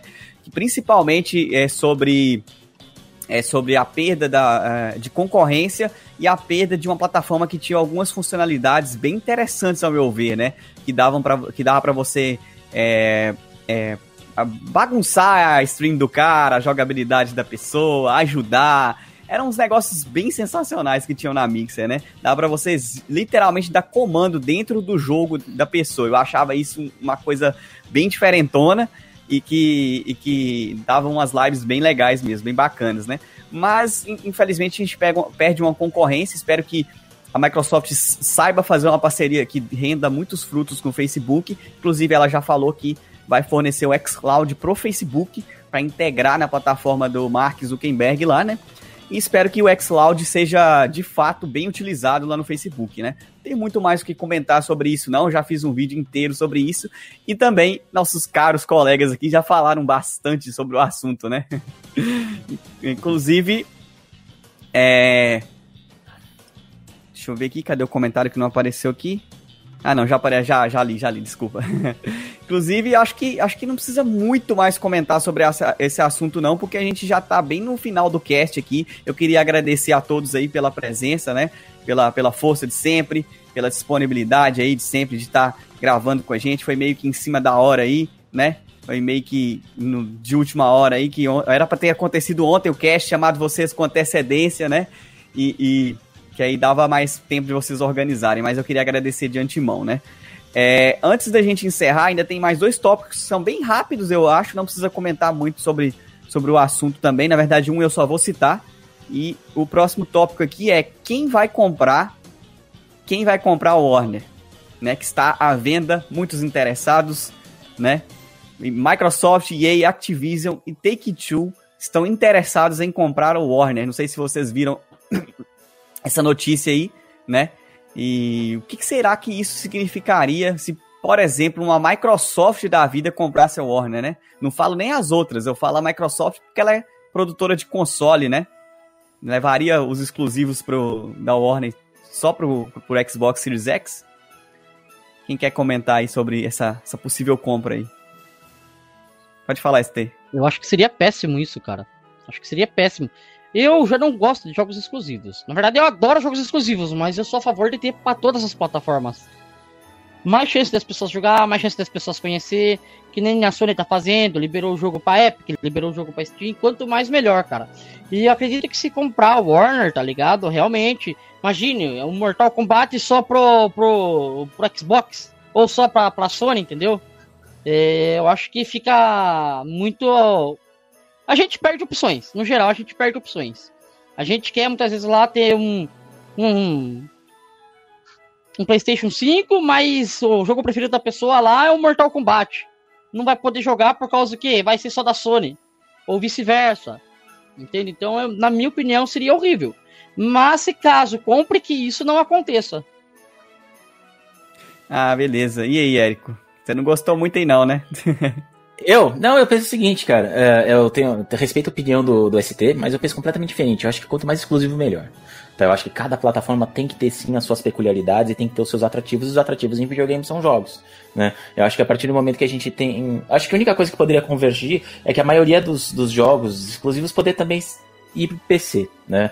Uh, o que acaba acontecendo a partir da Microsoft. Mas sobre a compra da, das empresas, toda, assim, como elas, eles estão falando isso, ela vai ser, a Warner, a divisão de games da Warner vai ser vendida, né? Felizmente isso vai acontecer. Porque a Warner faz bons jogos, sim, né? Ela não precisa de outros para fazer. Mas, se for para vender entre Activision, EA e Microsoft, tudo dá vida para Microsoft, mas não tem a menor dúvida. Imagina só que legal um Batman da EA, Olha, agora tem um DLC para trocar a capa do Batman. Por apenas 50 dólares você consegue fazer. E por mais 25 cents por dia, você consegue ter a capa brilhando. E o melhor, por mais 10 dólares você tem um New Game Plus. Tem isso livre, guarde. Então eu preferiria para a Microsoft que a Microsoft ela respeita os jogadores como admiradores de jogos e quem é algo de qualidade. Então, eu iria pela Microsoft, mas também estão comentando nesse sentido que pode ter um esquema de que para determinadas licenças a Warner faça licenciamento, assim como a, a Disney faz com Star Wars para EA. Né? Por exemplo, o Batman fica, é, vai, você é uma empresa vai pagar tanto para poder fazer os jogos do Batman, entendeu?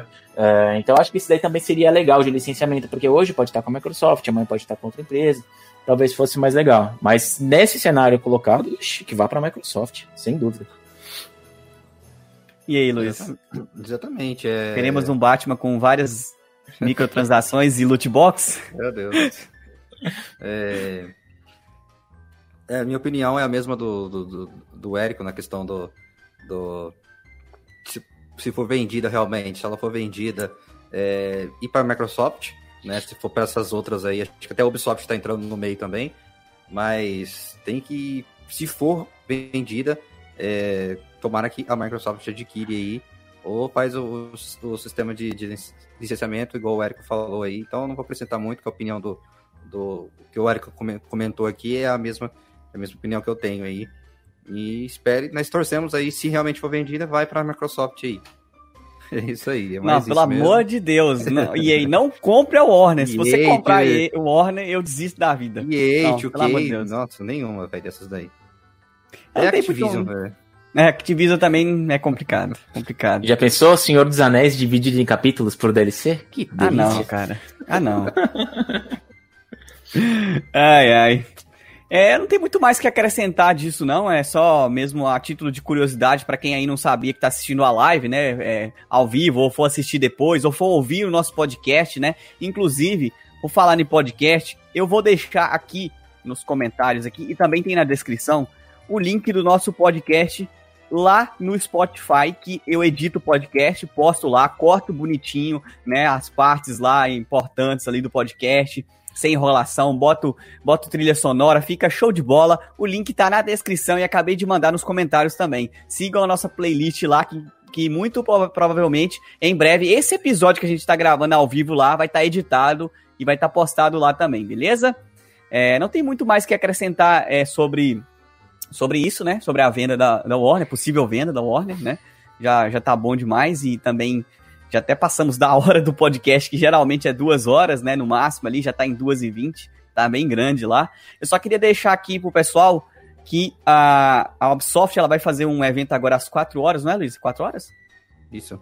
Às quatro da tarde, e que já foi anunciado que o Watch, Do Watch Dogs 2 vai estar de graça só que eles vão falar como que você pega o jogo de graça. Então recomendo que vocês assistam o evento da Ubisoft, que vai ser agora Sim, às quatro. Às... Hã? Uh, o, o jogo só, infelizmente, só vai ser só para quem tem computador, tá? Sim, é, pra quem tem sim. os consoles, ela já falou que é só pro, pro PC mesmo. Talvez deve ser o mesmo sistema, sistema de, de só né, dar o play lá e, e pegar o jogo, mas é, só que aí, da forma de pegar o jogo, ela ainda não mencionou ainda. É... Edita, mas não tira os comentários. nada, nada. Todos os comentários que a gente comenta aqui sobre de vocês, eu, eu não tiro, não, porque são perguntas, são comentários pertinentes a, ao podcast, à live, né? Então, é, é, é, a gente, eu não tiro os comentários, não. Lá. Se a EA comprar o Warning, vai ter Batman versus Coringa no jogo. Pague 70 dólares por uma skin do Coringa que você nem joga. É complicado, é né? É verdade, cara, é verdade. É, mas alguém quer comentar alguma coisa antes de eu, de eu fazer aqui o, o, um apanhado geral aqui pra gente encerrar? Galera, de graça tem injeção na testa. Assim que sair os pré-requisitos, ainda que você nem tenha computador, baixa o Steam no celular e pega o jogo só pra ter. Entendeu? Pega só pra ter, porque é de graça, entendeu? Vai que um dia, né? Vai que um dia você vai ter alguma possibilidade, pega e joga. É de graça, não vai precisar. E o Watch Dogs 2 é um belo jogo também, então, senta o aço. Tá de graça? Vai e pega. Aí, ó, melhor final de live lá. Qual que é o nome? Luna. Lula? Luna. Luna, Luna em espanhol. Ah, que sim. linda. tá meio, tá meio, é, tá meio envergonhada, né, cara? Mas tudo bem, né? Ela sempre é, sobe todo um mundo... pouquinho aqui, ficar aqui um pouquinho. Não é todo mundo tem cara de pau igual nós, né? ai, ai. Pessoal, eu queria muito agradecer, né, a todos aí que participaram aí, a vocês aí, Luiz, o, o Érico, o ST, pela disponibilidade aí, né, de de participar, fui chamar, foi chamado ali, pessoal em cima da hora, né? Eu não queria fazer isso, né?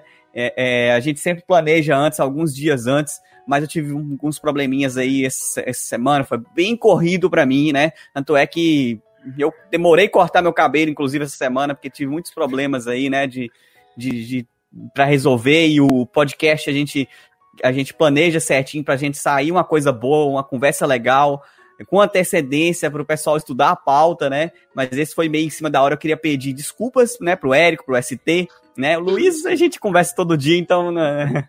de boa, né? É, mas eu agradeço demais, demais, demais mesmo, de coração a todos que, que aceitaram o convite aí, o Érico, o ST, o Luiz, né, para participar de mais um Cast aí. Muito obrigado mesmo. O link de todos esses feras aqui da internet, rapaziada, sempre aqui na descrição, tá? Tudo aqui vai estar tá na descrição. Retro Challenge, o canal do Érico, tá aqui na descrição, né? O canal do ST também, que chama ST também, né? Que só chama ST, na verdade, tá na descrição.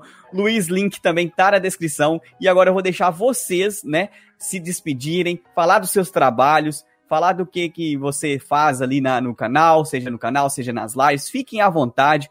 Eu vou começar dessa vez aqui. Ah, Luiz quer falar alguma coisa? Pode falar, Luiz, fica à vontade. É, é aquilo lá que você chegou a comentar ali no começo da. Quando eu tava conversando aqui sobre o que os meninos estão jogando, é isso? Ah, é verdade. Eu cap... Nossa, foi bem lembrado, bem lembrado. Antes de encerrar, eu queria é, é, é fazer uma pergunta para vocês, que aí vocês vão responder a pergunta e aí vocês já fazem é, o mechan, né, do trabalho de vocês. Queria saber o que, que vocês jogaram essa semana, né? Pode começar aqui com o Érico, que tá aqui embaixo. Aqui, essa né? semana, tô jogando.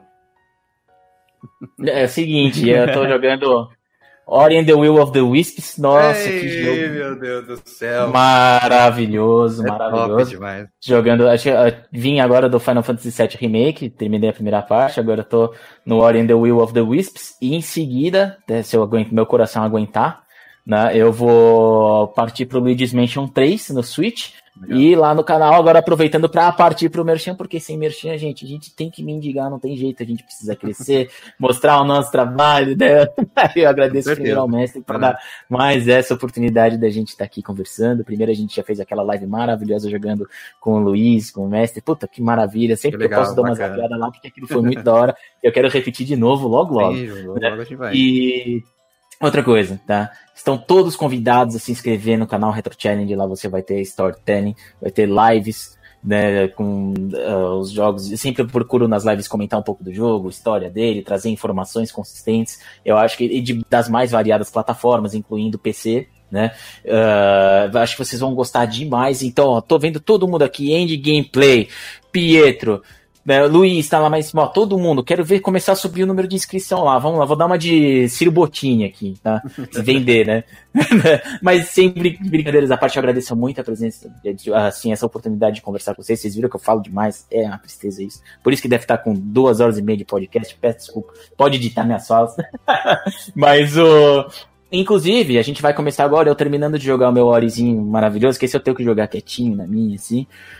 Tô começando agora uma a série de Doom Eternal no canal. Vamos terminar o Gaming Live na versão PC. Esse jogo promete tirar a paciência assim de uma maneira sem igual. Então eu quero que vocês vão lá para dar risada com a gente, tá legal? É isso aí, gente. Muito obrigado pela oportunidade e saibam que eu estou à disposição para quaisquer podcasts. Se em cima da hora ou que não for podendo participar, tamo junto. Muito obrigado. Ah, brigadão, Érico. Eu que agradeço, mano. Tamo junto. Eu que agradeço a disponibilidade, a força aí de sempre. E agora, nosso querido ST aí, pode ficar à vontade, meu querido. Traz a Luna aí de volta aí pra fazer aquele mexão ah, A Luna já foi comer, já foi encher a pança já. é, então, galera, é a primeira vez que eu tô aqui, segunda vez, né? Segunda vez que eu tô aqui com eles, fazendo um podcast. A gente fez, cobriu a Sony a primeira vez. É, fiquei muito feliz por estarem chamando de novo, mesmo que seja de última hora. Chamou, eu fecho, não tem erro. Obrigado a presença de todos aí que participaram. Obrigado, Érico, aí. Gostei de ter conhecido você, apesar de a gente vai se conhecer pessoalmente ainda, morar na mesma cidade. É, Boa, Luiz Link, obrigado aí por ter chamado de última hora, mas ter chamado, cara, obrigado de coração. Mestre, obrigado a presença de sempre aí mesmo. Obrigado pela oportunidade. Obrigado a todo mundo do chat aí que apareceu, que ajudou a gente, que deu opinião. É, isso acrescenta demais pra gente. É, e quem não conhece o canal lá, é só colocar aqui ST, ó. Não tem erro, é S e o T. Procura lá que vocês vão achar. Beleza? A gente faz live todos os dias, depois das 19 horas, e depois das lives a gente vai pra Roxa, ou no caso na Twitch, e a gente faz uma live assistindo o filme até mais ou menos umas 3, 4 da manhã. Então vem com nós que é só sucesso, é só alegria, beleza? Não tem erro. E pode falar, Luiz, tamo junto, mano. tamo junto, cara, que isso. Galera, agradeço a todos também pela presença agradeço, peço desculpa aí pra, novamente aí pro, pro, pro Érico, pro ST aí. É, a gente falou bem em cima da. então, eu falei para ele, eu falei pra ST, cara, eu achei que você era de outro estado, velho. Não, não achei que você não era tão perto assim da gente, não. Então, agradeço aí, peço desculpas novamente aí por a gente tá, é, ter chamado em cima da hora aí. E que eu ia falar? Eu até esqueci que eu ia falar. Do, do... Ou até esqueci de falar o jogo que você tá jogando. Ah, eu ando jogando bastante Valorante agora. é, tentando entrar num, num cenário competitivo. Tô muito hypado para jogar Horizon Zero Dawn, que, que eu acabei ganhando, do Nino aí pra PC, eu agradeço o Nino aí, tamo junto, irmão. É, tô muito hypado mesmo pra zerar ele no PC, platinar no PC esse jogo. E, cara, no canal eu jogo de tudo, velho. Eu jogo desde de Minecraft e Dark Souls, então você vê qualquer tipo de variedade. Sim, bacana. Então é isso aí, agradeço novamente a todos aqui presentes, cada um que deixou seu comentário aqui uh, no canal do Mestre, cada um que veio aqui no, na live, aqui na The Live, no Facebook aqui, né? Uh, agradeço novamente, peço perdão e agradeço a vocês aí, os convidados. E próxima, próximo podcast aí a gente vai estar tá falando do, dos, das notícias do mês de julho, né? Como esse, esse não teve E3, mas tá tendo aí uns eventos durante o mês de junho e o mês de julho, certo? E, e, e esse podcast, que é o terceiro, a gente focou mais no, nas notícias aí, um pouquinho aqui do começo de, do mês de julho, mês de junho e o mês de julho. Aí, o próximo podcast que vai ser uh, mês que vem, né, que cada mês a gente vai fazer um, uh, a gente vai estar tá falando das, das notícias do resto desse mês de junho, certo? E aí o próximo podcast, se eu não me engano, acho que o quinto podcast, a gente vai estar tá, a gente vai estar tá elaborando aqui, mas vai, a gente vai falar sobre uh, a franquia Zelda, tá? É, então agradeço novamente a todos. Eu, eu quero, hein? Eu quero, hein? é, tem bastante gente já querendo participar. Já estão convidados aí, ó. a gente falou um, que então. vai fazer duas partes, né, Luiz? É, a gente tá querendo fazer duas partes da franquia. O que vocês acham, tá? Isso vai ser pro mês. Esse vai ser pro mês. pro próximo. pro quinto podcast, tá? Do ano. Então a gente quer fazer aí. É, a gente tem o, o pessoal aí novamente, quero só uh, tá falando aí da, do nosso é, do, lá do Spotify, né, novamente. Quem puder seguir, dar aquela força para nós aqui do Mastercast, tá? Que é o nome oficial do podcast da gente, que é oficial aqui do, do canal do, do, do Mestre, beleza? Eu retransmito só aqui no Face e na The Live. Quem puder também estar tá seguindo lá na The Live, que é uma plataforma de stream também. Não sei se vocês. Não sei se o ST conhece, não sei se o, se o, retro, o, o Érico conhece também. Né? É uma plataforma nova. Então, tô apostando lá também. Tem umas coisas bem bacanas ali para quem assiste, né? E também no Face. E aqui tem o nosso canal também no YouTube, Luiz Link, canal no YouTube, beleza? Comprei esse microfonito aqui, certo? E essa semana eu vou fazer, vai vai estar tá postado aí o vai estar tá postado aí a minha análise, minha análise eu não, não faço análise igual o mestre faz, porque é sensacional a análise que ele faz, né?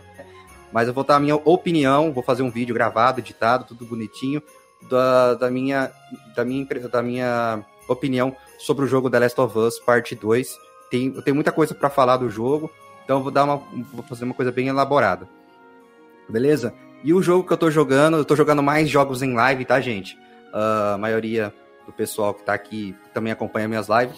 É, os jogos que eu estou jogando, que eu finalizei essa semana, foi o Alan Wake. Joguei, rejoguei novamente em live. E agora a gente está finalizando também o, o Zelda Ocarina of Time, a versão do 3DS. Certo? Semana que vem acredito eu que a gente vai iniciar o Sonic Adventure, o primeiro que eu já joguei e também não finalizei. Então eu só tô jogando em live, não tô jogando off. Eu tô jogando em, em, tudo que eu tô jogando em live é o que tá em live mesmo, beleza? Mas isso aí. Maravilha. Agradeço. Maravilha, top, top, top. a única coisa que eu tô jogando fora de live é, é o Mario Maker 2, porque depois que saiu a atualização do mapa, eu ainda não tinha feito nenhum mundo, né, do Mario Maker, então tô montando meus, meus mundos ali para compartilhar com a galera. O pessoal já conhece minhas fases aí, né? Minhas fases que eu faço no Mario Maker, né? São bem demoníacas e bem difíceis. Tanto é que tem uma um fase dia, lá um que... eu vou jogar. Tem uma fase lá que ninguém passou ainda. Tem uns seis meses que eu subi ela, ninguém passou. Eu demorei umas duas horas para subir a fase. Morrendo de raiva, porque o último pulo é um shell jump, inclusive. Então, assim, né? O Érico até desanimou ali. Larga a mão. pra, que, pra que ser odiado assim de graça, cara? Mas a única coisa que eu tô jogando fora de live é o Mario Maker. Eu tô montando uns mundos lá, como eu falei. E eu tô jogando em live. Eu fechei o Max Payne 3 essa semana. Tô jogando o Fez, né? Que é um joguinho indie muito sensacional, onde você gira o cenário, né? Sim, Não sei bacana, se, o, se, a, se, vocês já jogaram. É um joguinho indie que eu recomendo. Gostei pra caramba da, do jogo. Eu nunca tinha jogado. Foi foi recomendação de um amigo meu, né, do, do Gust, do Mug Gust, né, agradeço a recomendação. E, mais uma vez, eu queria agradecer a todos pela disponibilidade, pela força de sempre, pela presteza de, de, de, mesmo que em cima da hora, participar com a gente aqui. Foi muito bacana o papo, né? Eu ainda vou editar isso aqui, vou colocar no Spotify. Né, vai demorar um pouquinho, né? Porque são duas horas de edição, né? Duas horas e meia aí de, de, para cortar o áudio, vai demorar um pouquinho, porque é, demanda um certo tempo, mas no máximo uma semana, uma semana, uma semana e pouco, já tá lá no, no Spotify o link do podcast e de todas essas feras aqui da internet tá aqui embaixo na descrição, tá? Espero que vocês sigam todos lá, se inscrevam no canal de todos, sigam as páginas de todos, Retro Challenge, ST, Luiz Link, tudo aqui embaixo, tá? E dessa vez Dessa vez não, né? Dessas últimas vezes eu tenho conferido e tá tudo na descrição mesmo, beleza? Pessoal, agradeço a todos que participaram no chat aí das lives aí do ST, as lives do, a live do Luiz aí também, a live aqui do canal, né? No Mestre Odo. Muito obrigado mesmo, de coração. Espero que a gente faça mais podcasts em breve, chame, chame mais pessoas, participem, conversem bastante sobre os games, que é o que a gente mais gosta, que é o que a gente mais é, é, aprecia, né? Nesse mundo aí que a gente vive, beleza? Vejo vocês no próximo vídeo, live ou gameplay e até mais!